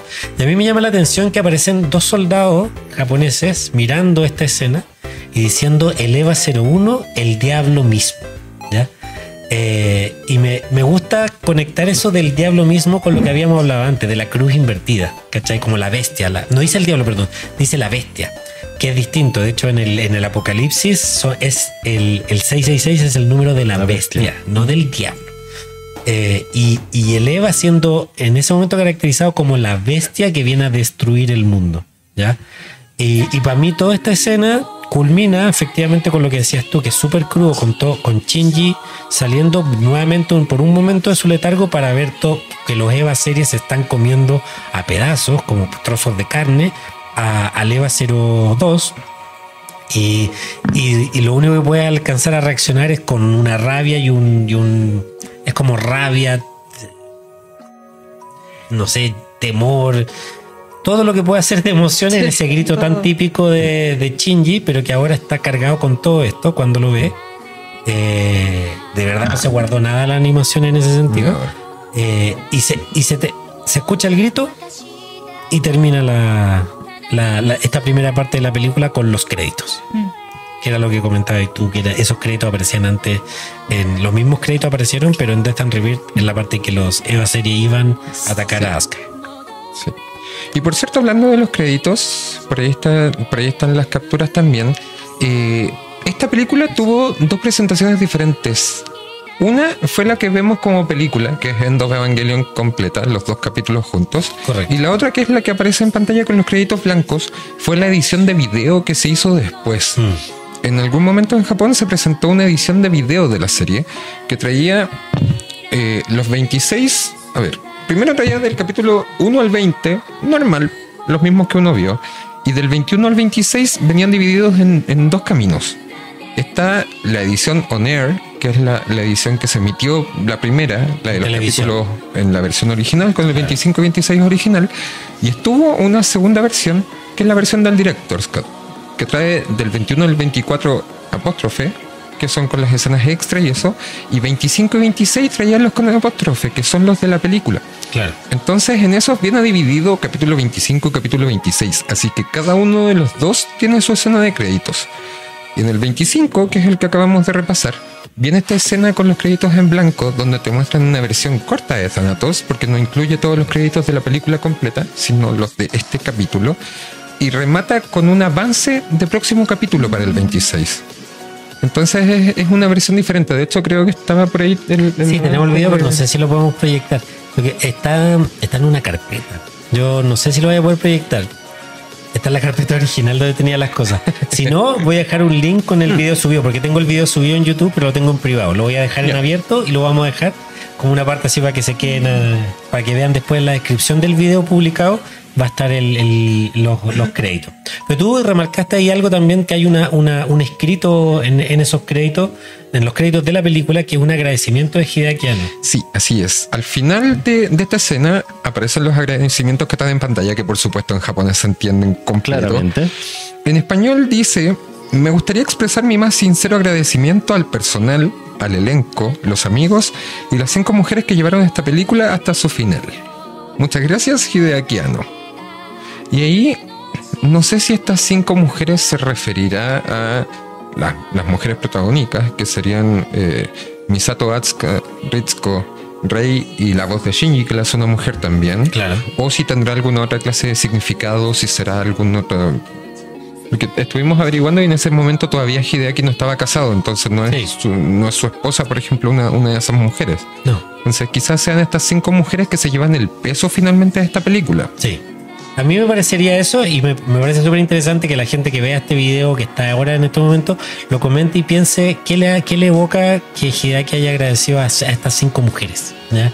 Porque no es específico, no dice quiénes, pero yo creo que da como para harta también teorización quiénes podrían ser las cinco mujeres que sacaron adelante todo este proyecto. Eso. Eso. Pero si lo pensamos, en este capítulo fueron tres mujeres las protagonistas: Asuka, Misato y Ritsuko. Y en el capítulo 26, Rei y Shinji son quienes se llevan el peso finalmente de, de- de gran parte de la acción de la película. Entonces ahí estarían las dos mujeres que nos restan. Si es que son estas cinco mujeres a las que se refiere. Correcto. Yo, yo tiendo a pensar eso, ¿eh? Mm. pero me encanta que sea así como de, de teoría abierta. Eso. Oye, llevamos harto rato ya. Está dando el, de hecho, Sí. el, el café. Eh, yo creo que ha sido un episodio redondito, me encantó. Eh, quiero volver a agradecer el rol de nuestra operadora porque me permite estar tan tranquilo aquí, incluso escuchando a Luchín. Que, Luchín, te dejo las palabras de agradecimiento, Antes, para terminar con Sí, Luchín, agradecerle a Morita no solo el control, sino que también los datos y, y- y gracias. Y La próxima semana te sentáis acá ya. Yo estoy, pido vacaciones. Sí, Por sí, sí. favor. Sí, hay que dar las gracias aquí a los chicos que estuvieron en el chat. Sí. Eh, estuvo eh, Sorak, Astropanda, eh, por ahí Andrew Rumbo, Juan Rivera, Iván Molina, Da Vinci. Eh, Participaron harto. Sí, hubo mucho debate en el chat. Oh. Que lata que no se pudo ver. Sí, eh, mira, vamos a hacer solo un- una última explicación. No los pudimos proyectar a tiempo real hoy día en la pantalla. La- el próximo capítulo lo vamos a hacer. Antes los leíamos más directo. Hoy día no pudimos. Pero bueno, ah, será para son, otra son oportunidad. cosas que suceden en el momento. Cosas del vivo. Exacto. Cosas del sí, vivo. pero ya la próxima semana, no, perdón, en dos semanas más. En dos semanas más. Vamos a tener ahí un poquito más de mejora. Más de para- interacción. exacto, con, la, con el chat y para que ahí también vayan dejando sus saludos. Recuerden también que estén, que tienen. Perdón. No, dale, dale, dale, tengo dale. la costumbre. Sí, como- sí, dale. sí, Es muy profesional. Increíble. Cuidado. Ay, sí. Eh, sorry, perdón, yo tengo la costumbre de saludar a la gente Sí. porque yo tengo mi pod, o sea, mi, Twitch. mi Twitch. Entonces yo estoy en contacto con la gente. Entonces yo siempre les recuerdo que tienen que seguirlos en Instagram, Sí. en YouTube, eh, está TikTok también. Tenemos TikTok y tenemos Twitch. Y tenemos Twitch también. Así que ahí va de a poquito, vamos a ir arreglando las cosillas para que salga todo Multiplataforma también. Exacto. Es que, es que cada día igual acá es un... es un- crecimiento. sí, to- todos Sí. los días un, un- hay algo distinto que hay que Sí, superar. este podcast no, se po- no sería ya sin la gente que lo ve todos los, eh, los días, lo escucha en Spotify también. Sí. Entonces hay que agradecerle 100% a, a ellos que están ahí fieles los días jueves Sí. a las 9. Y que nos esperan siempre. Así que muchas Exacto, gracias. Un aplauso para ustedes, chiquillos. Ahí, un besito, muchas gracias a todos internacionalmente también. Sí, estuvieron en Sí. México, de Uruguay, nos escuchan todos. Oye, es que muy bacán la comunidad Evangelion, que de verdad como que creo que no hay un fan norm, así como piola de Evangelion. Como que sería fan de Evangelion, pero es que vaya a querer hablar y discutir Sí, y mostrar tu punto de sí. vista. Es que eso es bacán porque todos tenemos así como que nos llega de una manera distinta, entonces como que siempre hay como algo que aportar. Exacto. Oye, Luchín, palabras al cierre. Palabras al cierre. Bueno, muchas gracias, chiquillos, por la invitación. Eh, la pasé muy bien. Eh, Pensé que los nervios me iban a ganar más, como veníamos con esto de- del capítulo de antes, pero la pasé muy bien, disfruté mucho. Es muy bacán esta conversación. Ustedes son un grupo muy bacán también de personas. Eh, aprendo un montón. Creo que en general tenemos esa opinión. Eh, gracias a la gente que lo ha visto, a los comentarios ahí que me mandaban amor. No es para tanto, pero muchas gracias. Eh, y eso, nada, gracias a la comunidad. Eh, recuerden, está el Discord también. Sí. Ahí- También, Mikey. Sí, así que hay, hay harto ahí para seguir analizando, sigan viendo el podcast que está muy bacán. Sí. Muchas gracias. Hola. Eh, nada, chicos, gracias por escucharnos nuevamente. Gracias a Luchín, que cuánto dato se sacó. y lo más importante, vayan a Proyecto-Evangelion en Instagram. Y ahí están los links a todas las redes, a todos nuestros canales, redes, Discord y todas las cosas. Gracias. Nacha. Eh, igualmente agradecer a todos como por su participación, por ser activos, por estar dando su opinión, todo. Eh, obviamente también a Luchín, quiero sumarme ese agradecimiento porque de verdad es una fuente de conocimiento increíble de Evangelion. Sí, de muchas cosas. Un agrado siempre como cuando compartes tu- tus datos y conocimientos con nosotros, nos aportaste mucho. Así que de verdad, muchas gracias. Sí, yo me sumo a todo lo que dijeron. Muchas gracias. Gracias, Luchín, por participar. Eh, fue para mí me encantó el capítulo y los decirles no se pierdan los dos que vienen porque nos vamos a meter en la segunda parte y final de The End of Evangelion, que yo creo que va a ser aún más difícil de analizar, porque esta, esta aunque no lo crean, fue la fácil. Que- tres horas. eso, muchas gracias a todos los que nos vieron por YouTube, muchas gracias a los que vinieron acá y se presentaron esta noche un poquito más fría de lo normal. Así que nos vemos en el próximo capítulo A, de lo- dos a los que semanas vienen siempre no pudieron venir. Sí. Igual muchos saludos. Que se mejoren. Se lo perdieron. Se lo perdieron, sí. Así que eso, un abrazo y nos vemos en dos semanas más. Que estén súper bien. Chau. Chau, chau. Chao. 我无